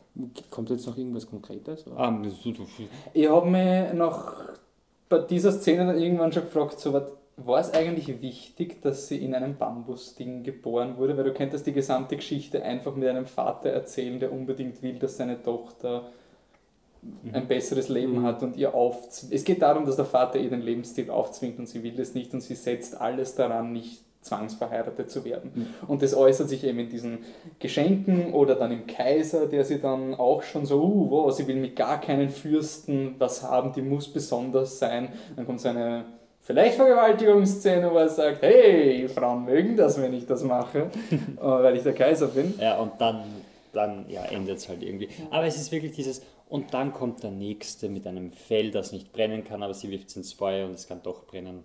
Und du sitzt halt einfach so ein ich check's. Und ich dann, check, sie bescheißen sie und es. Und sie kommt ihnen immer drauf. Und dann kommt der Nächste. Und der Nächste will die Diamanten des Drachen haben und ist am Schiff und sieht halt im Wasser die Diamanten, ähm, den Drachen und zieht das Schwert im Sturm und das sauft oder das sauft auch nicht, halbert. Und dann kommt der nächste. Und der nächste, das ist das Einzige, was ich interessant gefunden habe. Weil, pass auf, der nächste ist nämlich der, der Einzige, der vom, vom Zeichenstil irgendwie sympathisch gezeichnet ist. Und der kommt hin und sagt am Anfang so ein, ich habe dir die, okay, die Schüssel ist eine Fälschung, ich habe sie nicht gefunden, ich habe es nicht geschafft, aber ich glaube auch nicht, dass du die Schüssel willst. Ich glaube, und dann sagt er genau das, was sie gemacht hat. Ich glaube, du willst gar nicht heiraten und das geht dir alles am Arsch und die Stadt taugt dann nicht und alles. Und wie wäre es, wenn wir einfach gehen, wenn wir dorthin gehen, wo du hin willst und wenn wir das Leben leben, das du leben willst. Und hat sich voll und ich habe gedacht so, okay, gut, darauf will es hinaus. Er hat ihr wahres Ich erkannt und jetzt verlieben sie sich und dann ist der Blödsinn vorbei. Aber nein, weil sie setzt dann irgendeine komische alte Frau, die auf einmal da war und gut, hin und tut so, als wäre sie und der läuft weg, weil sie ist hässlich. Aber auch mit dem Argument, wie viele Frauen hast du schon mit dem Trick rumgekriegt? Ja, genau, so wirklich wie so viele so Träume viele hast du zerstört mit dieser Nummer und so. Bla, bla, bla, okay. Und auf jeden Fall, und so zieht sich's dahin und zieht sich's dahin und dann kommt aus dem Nichts eine Auflösung mit, oh, by the way, mir ist zufällig eingefallen, wo ich herkomme und jetzt wird das und das passieren. Und dann gibt es noch 10 Minuten, wo sie versuchen zu verhindern, was das passiert. Aber du bist auch nicht sicher, weil es gibt eine Sequenz dazwischen, wo ich geglaubt habe, jetzt ist sie dorthin gegangen und dann ist es nur eine Traumsequenz ja. gewesen. Es gibt ja wirklich eine Sequenz, wo man gedacht habe, und, so und nicht allzu Das wäre auch eine Aussage gewesen, was darum geht, dass der ein, ein männlicher Charakter sich bereitwillig sagt, okay, du kannst nicht hier bleiben, dann gehe ich mit dir mit. Und ich habe mir gedacht, okay, wenn die Geschichte jetzt damit endet, dass der Mann sich für die Frau aufgibt, dann ist das zumindest mal was Interessantes in irgendeiner Form. Aber das ist eine Sage aus Japan, aus wer weiß was. Eh, sondern- eh, eher, das, das habe ich dann vergessen gehabt in dem Moment. Ähm, und dann gibt es halt eine urlange Flugsequenz und dann wacht der Mann auf und es war ein Traum. Und es ist wirklich so ein, was will der Film von mir? Vor allem, vor allem das Lustige ist in der Szene, wo er dann quasi sagt, so ich gebe mein Leben auf und ich gehe mit dir mit. Ähm, kurz davor gibt er den Sohn seiner Frau und sagt, ich komme gleich wieder.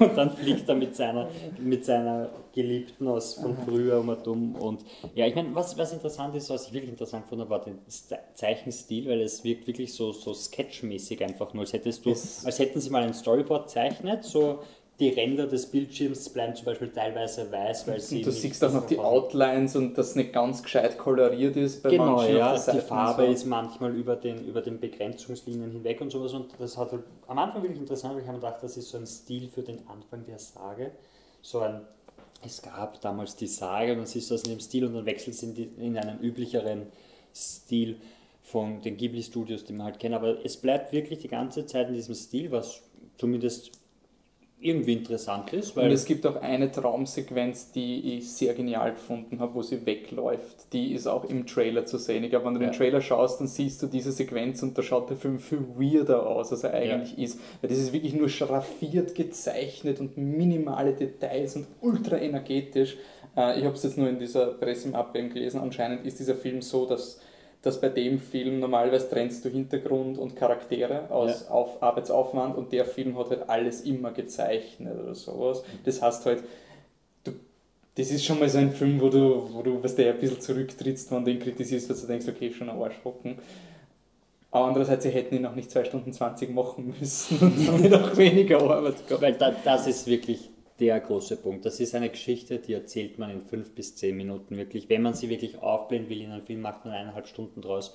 Aber er ist so lange und er ist so wirklich so hämmert in dir ein, den Punkt. Ist auch langsam. Er ist unglaublich. Es- Es, es- es ist wirklich- nichts, nicht mal in den Traumsequenzen passiert, sie läuft weg. Das, das, das, Und es sind halt auch diese Dinge, du checkst ja eh, worum es geht von Anfang an, wenn der Vater auf Under the Dome macht und sagt, der Bambus hat mir gesagt, wir müssen da hingehen. Dann denkst du, mhm, okay. Dann ist eh nur nach ungefähr 15 Minuten klar, hey, der Vater zwingt die, das Mädchen in was rein, was sie nicht will. und er checkt selber nicht einmal. Und das dauert eineinhalb Stunden. Und da sind so Szenen dabei, so, sie muss erzogen werden und dann gibt es fünf Minuten, dass sie sich die Augen zupfen, also die, die, die Augenbrauen zupfen lassen muss und die Zähne schwarz färben muss und sie will es nicht, und, aber es muss trotzdem passieren und die Erzieherin sagt, es muss passieren und dann gibt es das, das große ähm, Bankett, bei dem ihr Name verkündet wird, weil es kommt jemand, schaut sie an und sagt dann, wie sie heißt.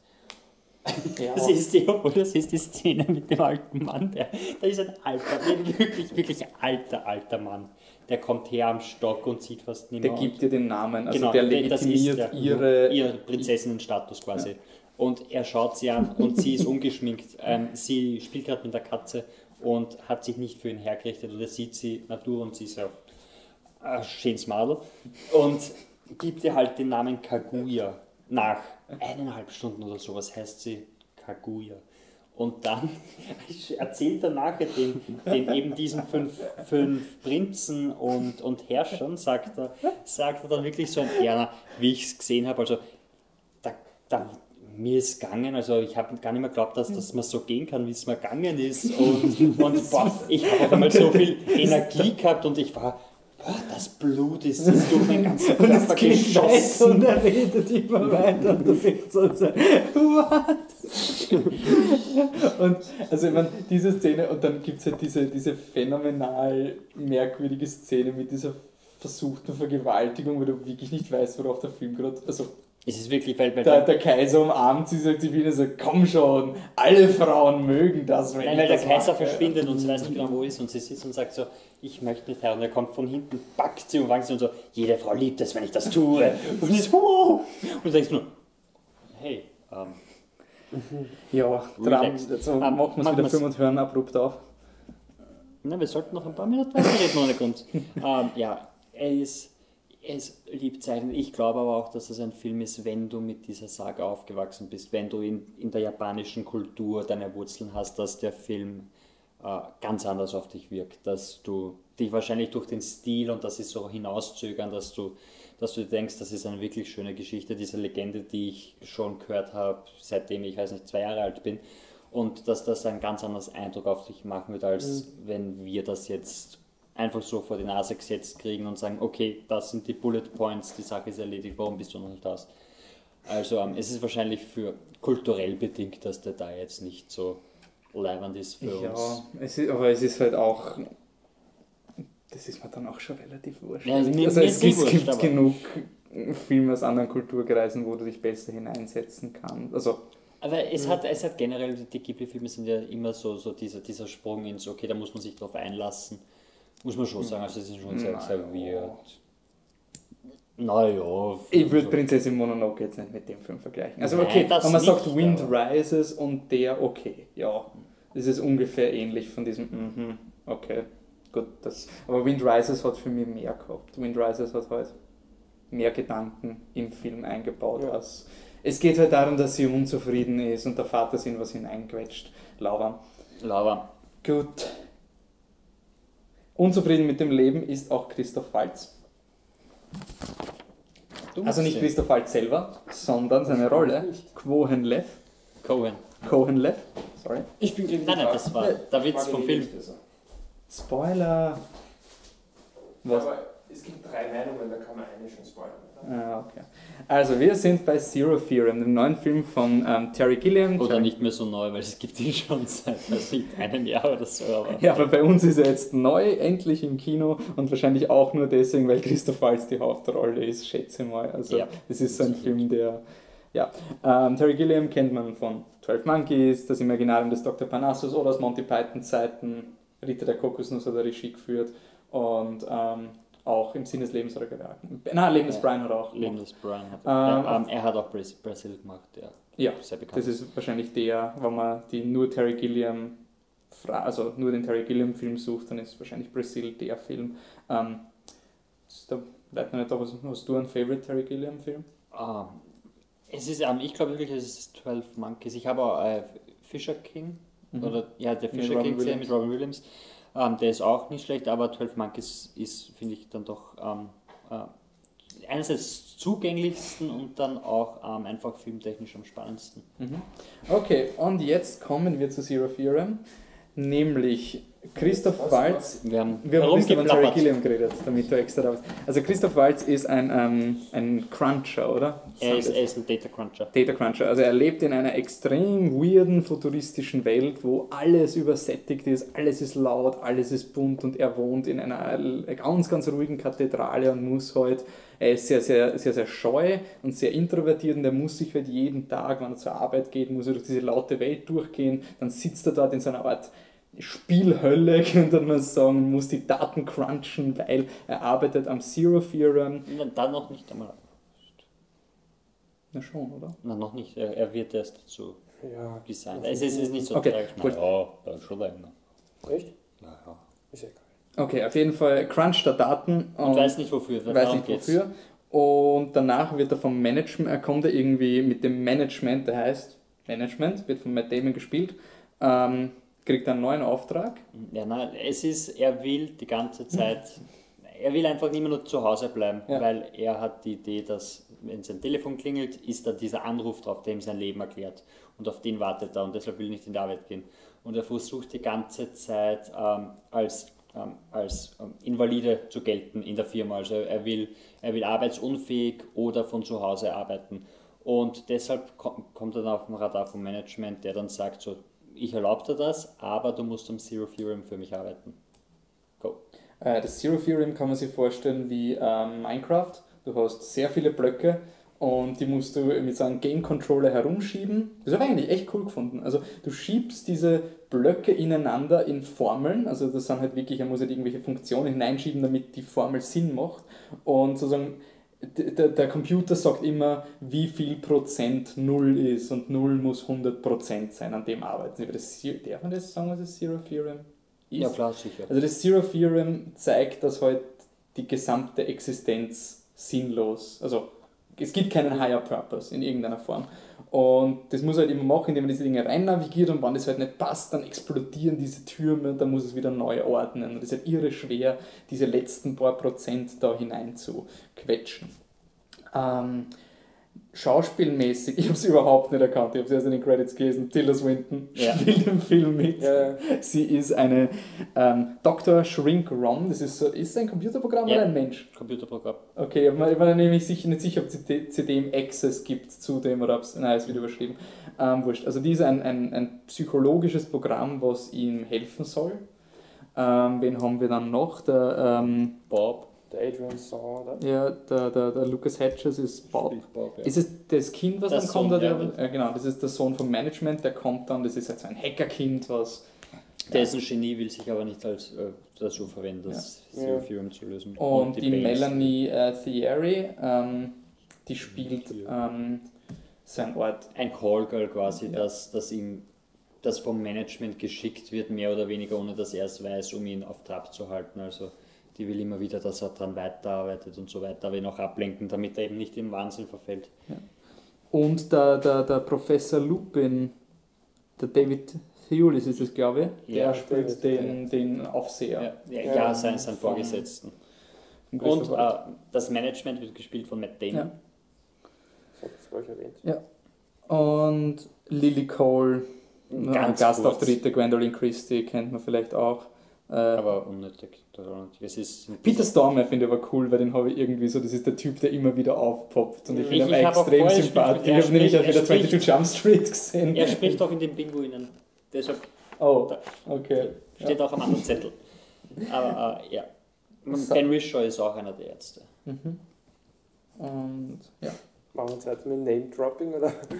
Nein, nein, nein, ich glaube, jetzt können wir mal anfangen, Zero Theorem. Ähm, mir hat er gefallen, also ich finde ihn cool. Äh, ich habe ihn okay gefunden. Also wie gesagt, er hat viele von diesen Themen. Ähm, er hat viele Themen, beziehungsweise ein paar Themen, die er unglaublich aufblustert. Also diese, die, der Kommerz der Welt. Also Terry Gilliam hat, glaube ich, selber in einem Interview mal gesagt, ähm, dass Zero Theorem viel realitätsnah ist als Brasil, weil es hat sich herausgestellt, dass es nicht die nicht die Regierungen sind, die die Menschen kontrollieren und unterdrücken werden, sondern heutzutage sind es eben diese Companies, diese, diese Firmen, die, also weiß nicht, aller Apple, aller Google und so weiter, die eben ihre Macht über die Menschen ausnutzen, um ihre eigenen Ziele zu verfolgen. Und Zero Theorem soll ja gelöst werden, damit das Management mehr Geld verdienen kann, weil es meint, wenn man Unordnung in Ordnung schafft, dann verdient man damit Geld, egal was es ist. Und alles ist bunt. Also du, du, wenn du auf die Straße gehst, laufen da diese Werbebanner neben dir her, die auf dich abgestimmt sind. Alles ist sexualisiert. Es gibt die Szene, wo die Pizzabotin kommt. Die Pizzabotin macht dann ihren Mantel auf und drunter hat sie ein unglaubliches Dekolleté und fasst nichts an. Und der Junge ist, ist also dieser junge 15-jährige Hacker namens Bob, ist halt von dem Anblick begeistert und sie fragt ihn, wo schaust du denn hin? Und er so nirgends. Und dann macht sie halt zu und meint, das war die falsche Antwort. So implizieren sie ist Pizzaverkäuferin und nebenbei halt auch Prostituierte, weil sie wurscht ist. Ja.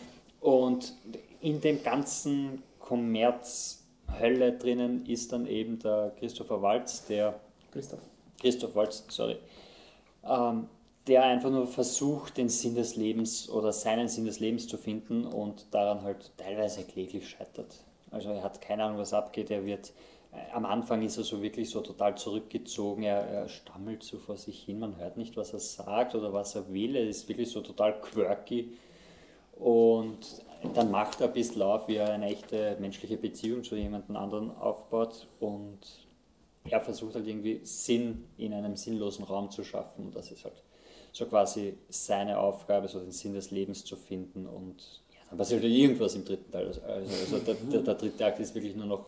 Ja, es hat mich ein bisschen an Brasil erinnert, dass zum Schluss einfach irgendwas passiert. Ja, es ist halt ein- bisschen, also er ist, er ist auch schwierig zum Anschauen, finde ich. Also ich, ich finde auch nicht, dass er so ein, jetzt hauen wir uns mal rein und schauen uns mal an. Also wenn 12 Monkeys im Fernsehen Ja, läuft, dann, dann stehen bleiben, anschauen, kein Problem. Bei dem würde ich mit Sicherheit weiterschalten. Das ist ja auch doch bei vielen Terry Gilliam. Ja, eben, wie gesagt, Harry Gilliam, habe ich auch in meiner Kritik geschrieben, ist, dass, er, ähm, dass seine Filme zwar oft sehr gute Ideen haben, aber halt anstrengend zum Anschauen sind. Aber ich finde das jetzt, also man, das habe ich jetzt irgendwie erwartet, weil ich finde das Imaginarium des Dr. Parnassus extrem cool, aber so anstrengend. Also ich finde Dr. Parnassus anstrengender als Zero? Theorem. Ich finde Mhm. den wirklich. Aber ich finde ihn urgenial und ich habe bei dem Film halt einfach, es war, ich glaube, ich war einfach schon in Terry Gilliam-Modus. Es war für mich so ein, das, das ist klar und irgendwie fühle ich mich, wenn ich seine Filme schaue, wie die, wie die Hauptdarsteller.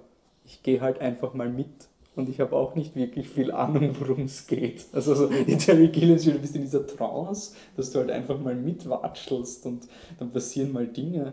Aber was ich lobenswert finde, ist, dass ich, ich habe an dem Film so geil gefunden, dass es noch immer ausschaut wie Terry Gilliam und es ist jetzt nicht so wie andere Regisseure, wo du eindeutig siehst, okay, den hat er nach 2000 oder sowas gemacht, weil er flashy und fancy ist, es ist noch immer dieses Steam, ich meine, ja, es gibt Smartphones und solche Dinge, aber vom Stil her ist es noch immer dieses steampunkige, Terry Gilliam merkwürdiges Etwas und mhm. sehr komisches Set, sehr praktische Effekte mhm. und ich finde es cool, dass er halt einfach wirklich diesen, diesen eindeutigen Stil hat. Ja, das Angenehme an ihm ist, warum er diesen Stil auch hat, ist, dass er nie wirklich Geld kriegt für seine Filme. Er sagt, also Zero Theorem ist, glaube ich, auch einer seiner am billigsten Filme, weil er ein unglaublich niedriges Budget dafür gehabt hat, deshalb spielt er auch so viel in der Kirche.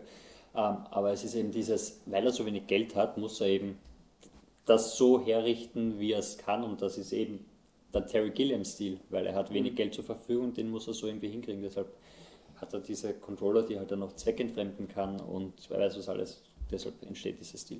Michi? Michi. Ja, ich, ich bin jetzt sogar ein Partycrasher, vor allem bei dem Film, weil es einfach so ein, ihr habt es eh schon gesagt, man, ich bin überhaupt nicht gegen Terry Gilliam, also ich mag auch manche Terry-Filme ziemlich gern, aber der war mir einfach zu over the top. Also ich, ich finde ihn furchtbar, weil er für mich unfassbar anstrengend war. Und die Themen, die ihr angesprochen habt, die waren zwar da, aber es war für mich einfach nicht interessant genug und ich fand dass, also insbesondere halt die Hauptfigur von Christoph Waltz so unangenehm anstrengend. Also ich fand es wirklich fast unerträglich zum Anschauen. Und das ist halt, glaube ich, bei Terry Gilliam schon immer so an der Grenze, wenn du halt vielleicht eben nicht so vorbereitet bist drauf und auch nicht so stehst drauf. Und der kann da einen Film schon einmal so richtig am Arsch gehen. Und mir ist das halt bei Zero Zero echt passiert, dass ich von Anfang an bis zum Schluss echt genervt war von dem Film und deswegen dann auch nichts Positives mitnehmen konnte. Ich fand zum Beispiel auch so diese ganzen Elemente, wie es ihr meint, also diese Übersexualisierung oder auch diese diese äh, Minecraft-Würfelspiel mit den Formeln, ich fand all diese Dinge fürchterlich. Also ich fand die, all diese Dinge. Uh, ich habe das System so. hinter den Würfeln nie verstanden. Ich habe nicht gewusst, ob er steuert, wo sie so hinfliegen. Nein, er steuert, wo sie hinfliegen und die, die Formeln müssen halt passen. Weil er, er baut vorher die Würfel zusammen. War das so ein, ja, für mich war das so ein arrogantes Trashig, so ein schaut so scheiße aber ist wurscht. Ich bin der Terry Gilliam. So ist mir vorkommen. Aber ich habe es irgendwie cool, also ich, ich habe die, diese Würfel, die habe ich habe die echt interessant gefunden, weil es halt einfach so dieses, du, du hast eine Formel, wo du nicht weißt, was reinpasst und das ist halt wirklich wie so ein Spiel, wo du versuchst, was reinpasst und wenn du das Falsche reingibst, dann haut das deine gesamte Formel und das kollabiert dann so in einer Explosion. Ich habe das eigentlich ganz, ganz nett gefunden. Beziehungsweise halt vom Visuellen her finde ich den Film einfach super.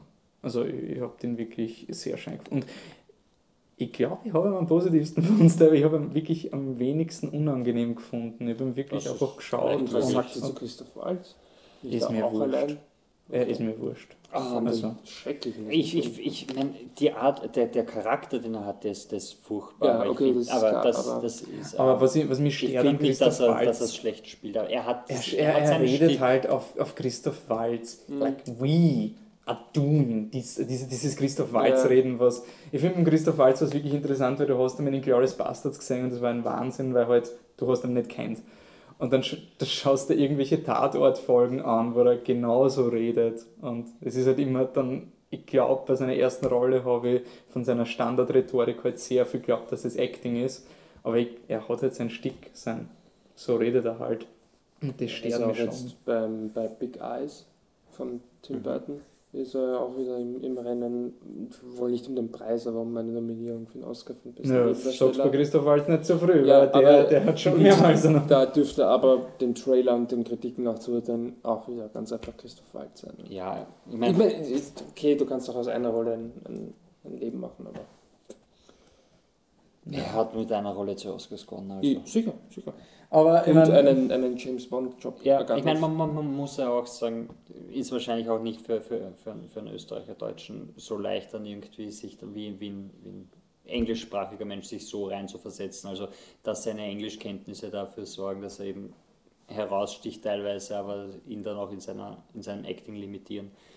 Ja, aber Gegenargument nur- Also, Es ist ja auch nicht nur seine Sprache. Also es ist ja auch schon so, dass er vom ganzen Typ er spielt immer diese Kontrollfreaks, er oder? halt diese, eine Rolle. Und diese Pingeligen und entweder er ist jetzt scary pingelig oder in Django Borchardt pingelig und dann wieder scary und jetzt ist er auch wieder unfähig pingelig. Also Mhm. es ist halt immer.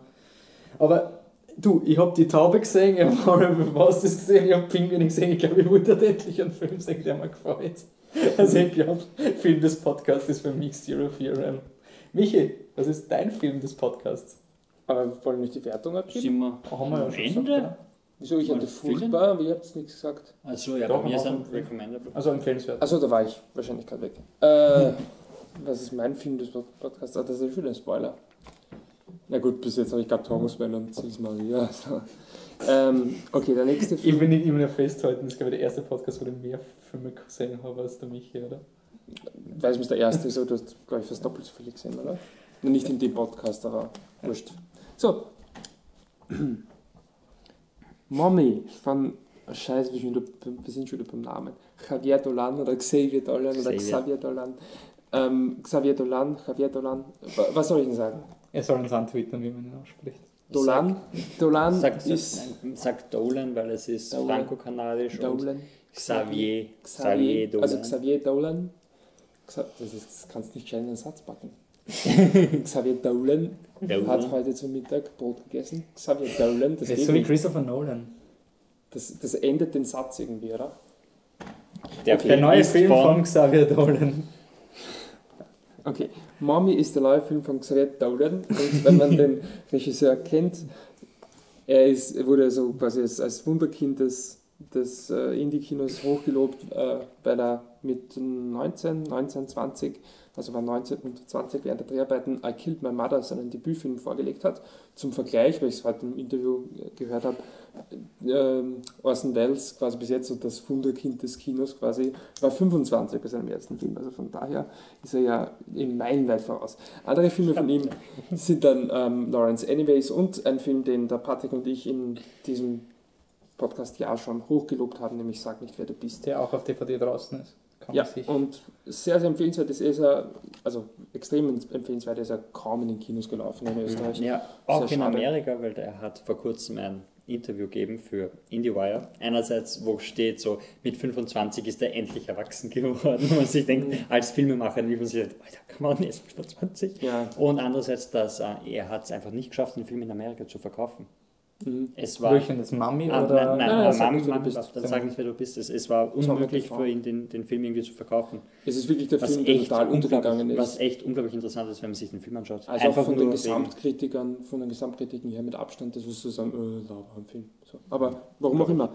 Und jedenfalls ist er, diesmal spielt Xavier Dolan gar nicht selber mit, das ist, glaube ich, sein erster Film, wo er nicht selber mitspielt. Er hat natürlich Regie und Drehbuch gemacht und die Darsteller sind Anne Dorval, die kennt man aus einem seiner Filme aus Akil Mamada, aus dem Debütfilm von ihm. Sie spielt Diane, genannt Die, und sie ist eine Mutter und zwar von einem 16-jährigen Sohn, gespielt von Antoine Olivier Pilon. Der hat in Lawrence Anyways schon mal mitgespielt, eine kleine Rolle. Und sonst sein größter Film ist The DV 3D. The Winter That Changed My Life ist der Untertitel. Also ist nicht sehr bekannt. Er spielt Steve, also den Sohn. Und der Steve kommt aus einer psychischen Heilanstalt. Er ist, wie gesagt, 16 Jahre jung und hat anscheinend ein ich weiß gar nicht, was es war, in einen Raum und ein Gebäude in, in, in Brand gesetzt und er ist halt so total übertrieben crazy, also man kann sagen, er leidet quasi an ADHS und ist halt wirklich total unberechenbar. Von einem Moment kann er von extrem lieb zu wahnsinnig, wahnsinnig gewalttätig und ja, eigentlich gefährlich werden. Es gibt auch in dem Film, ich erwähne es kurz, weil ich es ist äh, ja, einer der wenigen Kritikpunkte, es gibt so ein Science-Fiction-Setting, wenn man so möchte. Der Film spielt quasi im Jahr you're 2000. talking. naja, aber bei Science Fiction ist es ja nicht Zukunftssetting, wo sie, ähm, wo, wo die, die, also der Film spielt im Jahr 2015, es gibt ein Gesetz, wonach man seine, seine Kinder, wenn man quasi mit denen nicht zurechtkommt, dem Staat übergeben kann und dann hat man quasi, man gibt also quasi das äh, Erziehungsrecht ab.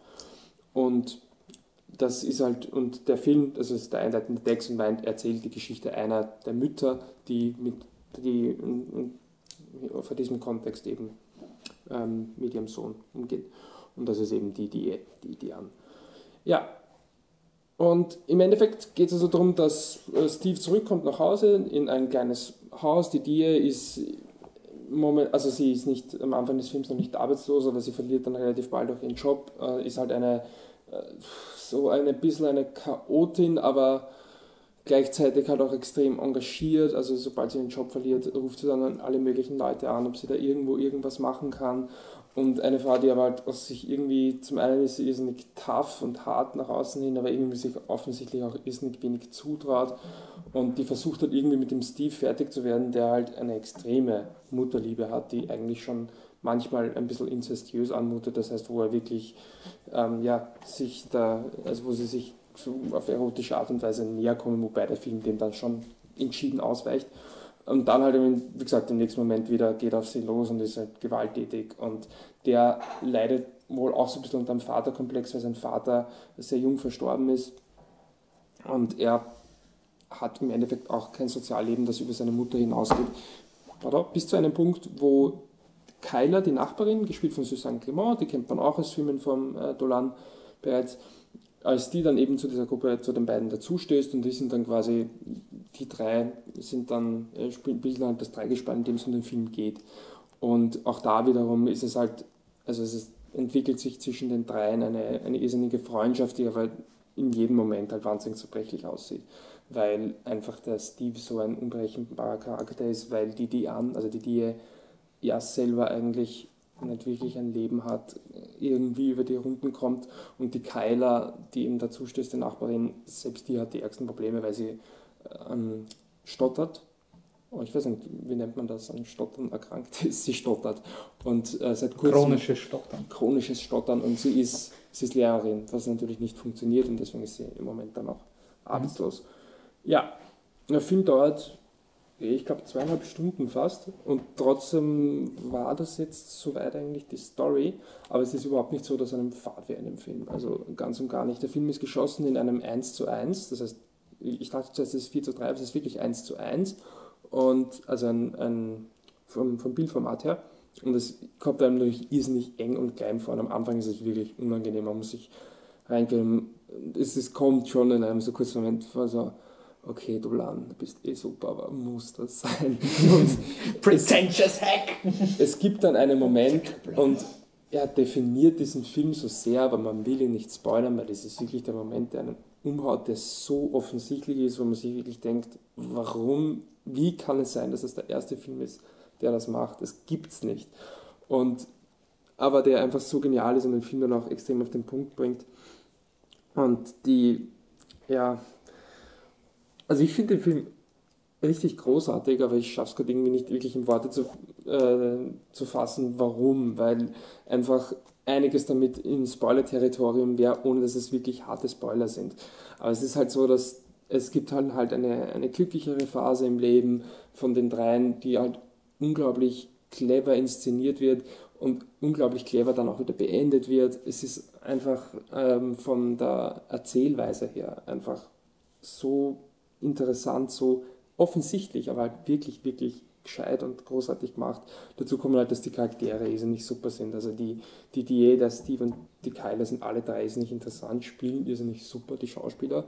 Du hast eben diesen Steve, wie gesagt, der eben total wahnsinnig ist und trotzdem verstehst du ihn. Also das ist irgendwie schon ähm, eher, eher weird, weil du hast den diesen der, der muss natürlich total overacten, der Olivier Pilon, aber er macht es wirklich gut und es gibt wirklich Momente, wo du ihn überhaupt nicht mehr nachvollziehen kannst und dann, wie gesagt, kippt er eben wieder um ins Normale und dann siehst du eigentlich, worin das Ganze eigentlich verwurzelt ist. Es gibt zum Beispiel einen Moment, der ist nicht, oder ein paar Momente, wo er mit dem Skateboard dann durch die Stadt fährt und ähm, da hört er halt alte Musik und rappt so dazu oder dann geht er auf den, auf den Parkplatz und fährt mit einem, man sieht im Trailer, mit einem Einkaufswagen so im Kreis herum und wo du wirklich siehst, okay, er versucht da irgendwie halt äh, ja, Freiheit zu empfinden und irgendwie rauszukommen aus seinem kleinen, geschissenen Leben und schafft das halt auch nicht wirklich.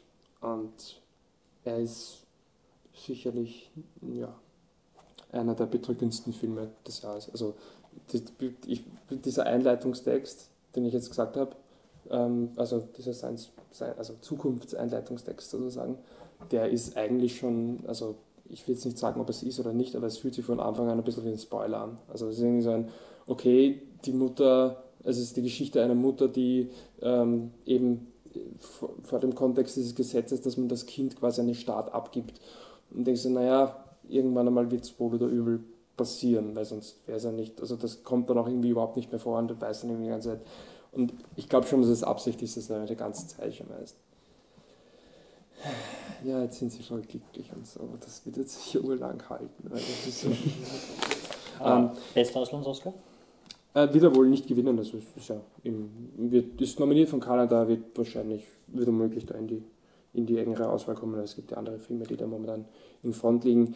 Er ist auch, ich will ja gar nichts, also äh, verschleiern ist natürlich schwierig zum Schauen, aber er, er er zahlt es einem wirklich arg zurück, weil einfach die, die emotionalen Punches, die der Film gibt, so stark sind und so genial inszeniert und die ist aber halt einfach auch noch irrsinnig viel Substanz hat, weil einfach diese Charaktere, ja, die sind zwar schon sehr eigen, aber halt auch sehr nachvollziehbar im Sinne von, das gibt es halt leider wirklich, aber es ist nicht dieses Ulrich Seidel, so ist es, sondern es ist ein Film, es ist absolut ein Film, er ist cineastisch im wahrsten Sinne des Wortes, aber er ist halt auch so realistisch, dass es halt wehtut. Und ja, ich schaffe es, glaube ich, noch immer nicht wirklich, das Ganze in, in, in, Worte zu fassen, aber für mich ist es ein exzellent. 5 von 5. Ist es exzellent oder wie ja, ja? Ja, ja. Und ich, ich finde den Film absolut großartig. Und ja, das ist vielleicht auch ein Spoiler, das dauert ja noch ein paar Monate, aber es schaut ganz aus, als ob Xavier Dolan gegen Xavier Dolan wäre in meiner Frage, wer der beste Film des Jahres ist. Und für mich ist es so, sag nicht, wer der beste ist, der Film dem ich nichts vorwerfen kann. Und Mommy ist der Film, der fast noch eine Spur exzentrischer ist, der ist nicht viel probiert und manchmal hast du vielleicht im Moment, wo du denkst, ja, das hätte es nicht sein müssen, aber dafür ist er einfach so intensiv und seine positiven Highlights sind so, ja, wirklich überwältigend, meiner Meinung nach, dass für mich ja, eindeutig ein exzellentes und okay. es ist wirklich arg, dass Xavier Dolan zwei solche Filme in einem Jahr herausbringt. In Österreich. Das liegt ja nur daran, dass sagt nicht, wer du bist, mit Verspätung gekommen ist. Oh. Nicht schlecht. Gut, gut, gut, gut, gut. Hackerl. Ein Exzellent. Müsst ihr euch wirklich an. Also ich, ich habe es auch in der, ist die Review, nein, wird aber bald online gehen. Der Film kommt erst am Donnerstag. Wird wahrscheinlich vor, also die Review wird schon online sein. Ja. Ich habe es auch geschrieben dann am Schluss, wenn man halt quasi so sagt, okay, ich gehe heute nur noch einmal ins Kino, weiß nicht, ob das irgendwer sagt, aber mhm. so quasi das Kinojahr geht zu Ende und das ist sicher auch ein Film, das kann man leider annehmen, der nicht lange im Kino ist. Also, Schaut es euch an, wirklich. Das ist der Film, den du dir anschaust. Wenn du das Kinoprogramm aufschlägst und diese Filme gibt, das ist der, den du dir anschaust. Okay. Ich schlage das Kinoprogramm auf und da ist ein riesiges so Poster vom Hobbit. Patrick, du hast ihn schon so, vor uns gesehen? Ich habe ihn Vielleicht gesehen. auch lange vor mich, den vielleicht nicht schauen wird. Die habe ich nicht vor. Außer er ist großartig. Um, Moment. Ja. I'll get there. Nein, um, das soll nur ein ganz, ganz kurzer Eindruck für den Film sein, weil es kommt ja dann später auf unserer Seite wahrscheinlich ein, es wird ein, ein ziemlich langer Hobbit brutaler Hobbit-Podcast mit Wolfis Freunden von Nerdy by Nerds. Ja. Nerdy by Nerds. Ähm, und äh, ja, nur ganz kurz Eindrücke, nur wo ich gestanden bin bei den vorigen Filmen und was der für mich ist. Ähm, ersten Teil von Hobbit jetzt, eine unerwartete Reise, fand ich ziemlich unterhaltsam, war lustig.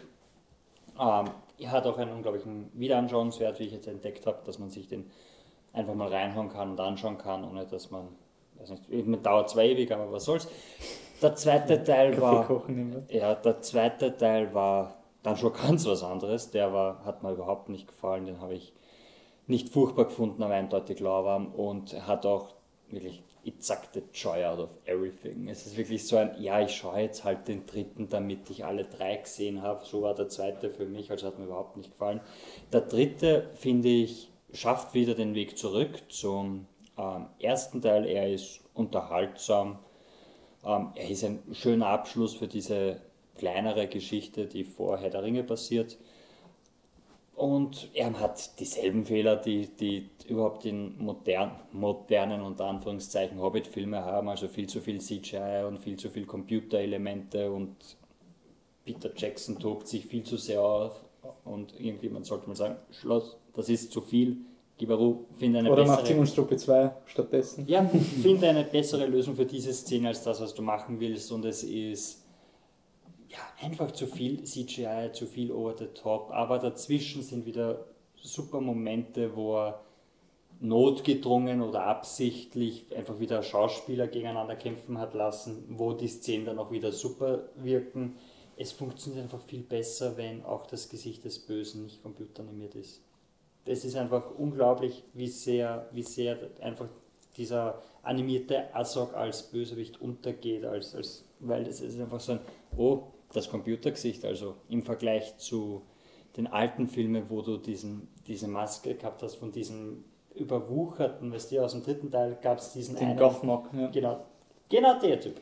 Irgendein Ork, der so, so Blasengeschwüre im Gesicht gehabt hat und das war einfach nicht CGI und der war viel interessanter auch so als, als böser Bösewicht im Vergleich zu diesen Computeranimationen und das ist halt so das größte Problem, dass diese modernen Hobbit-Filme haben, dass sie sich dann einfach in ihrer Computerwelt sich selber ergeben und dann zu viel sind. Aber alles, was dazwischen ist, wo es nicht so extravagant ist und nicht so viel over the top ist, sondern wo es um die Figuren geht, wo es um die Entwicklung von Thorin geht und um Bilbo und Gandalf und die Geschichte finde ich relativ gut und schlussendlich ist es ein netter Abschluss für die Dreiergeschichte. Brückenschlag zum Herr der Ringe funktioniert gut oder schlecht?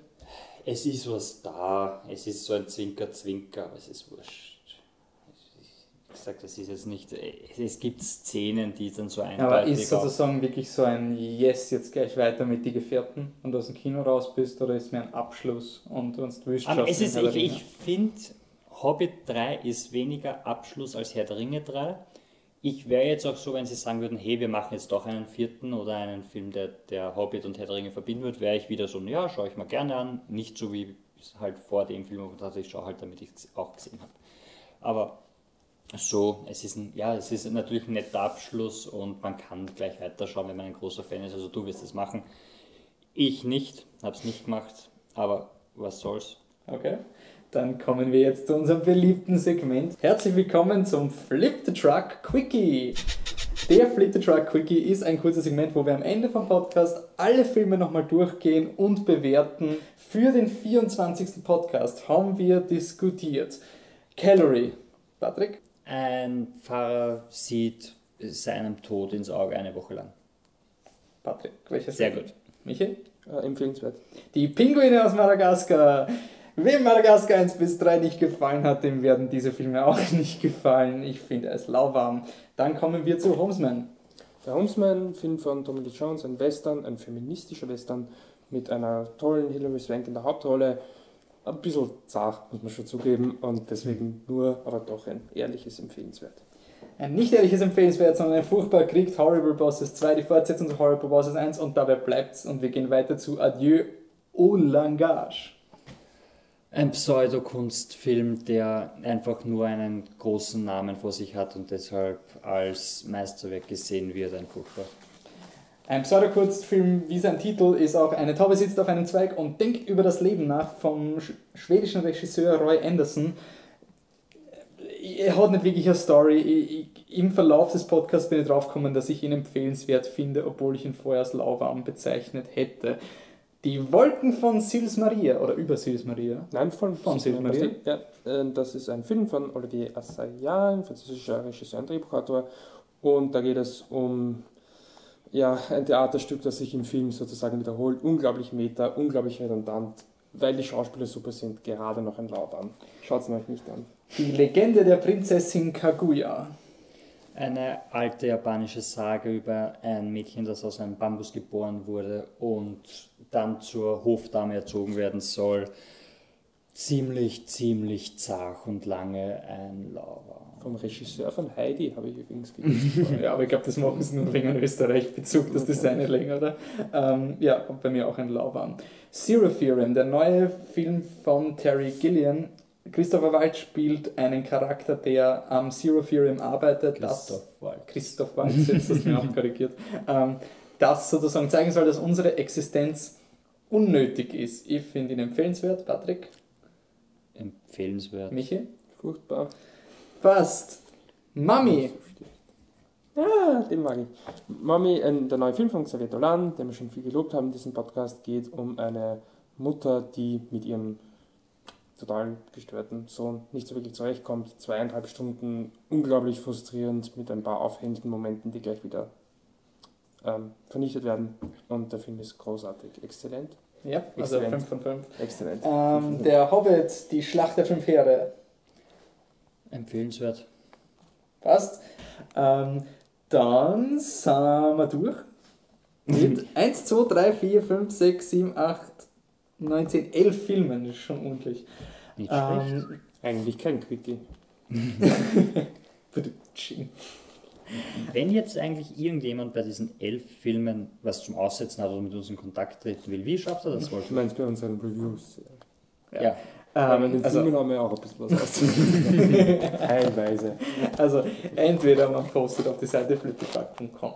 Man kann uns aber auch eine E-Mail schreiben an contact@fliptetruck.com. Wir sind auch auf Facebook, da kann man auch schreiben, auch Empfehlungen oder man ihr sagt, hey, das gibt's doch nicht, ihr könnt doch nicht Serena nicht machen oder wie kann es sein, dass ihr Paddington nicht geschaut habt? Anmerkung, wir haben wirklich versucht, ihn zu schauen, aber vielleicht waren wir beim falschen Kino. Oder ihr sagt, ihr Vollidioten, der kleine Drache Kokosnuss. Oder Bibentina voll verhext, aber der kommt noch. Also, wenn wir irgendeinen dieser tollen Filme vergessen haben, ihr könnt es uns eben entweder per E-Mail, auf der Seite, per Facebook machen.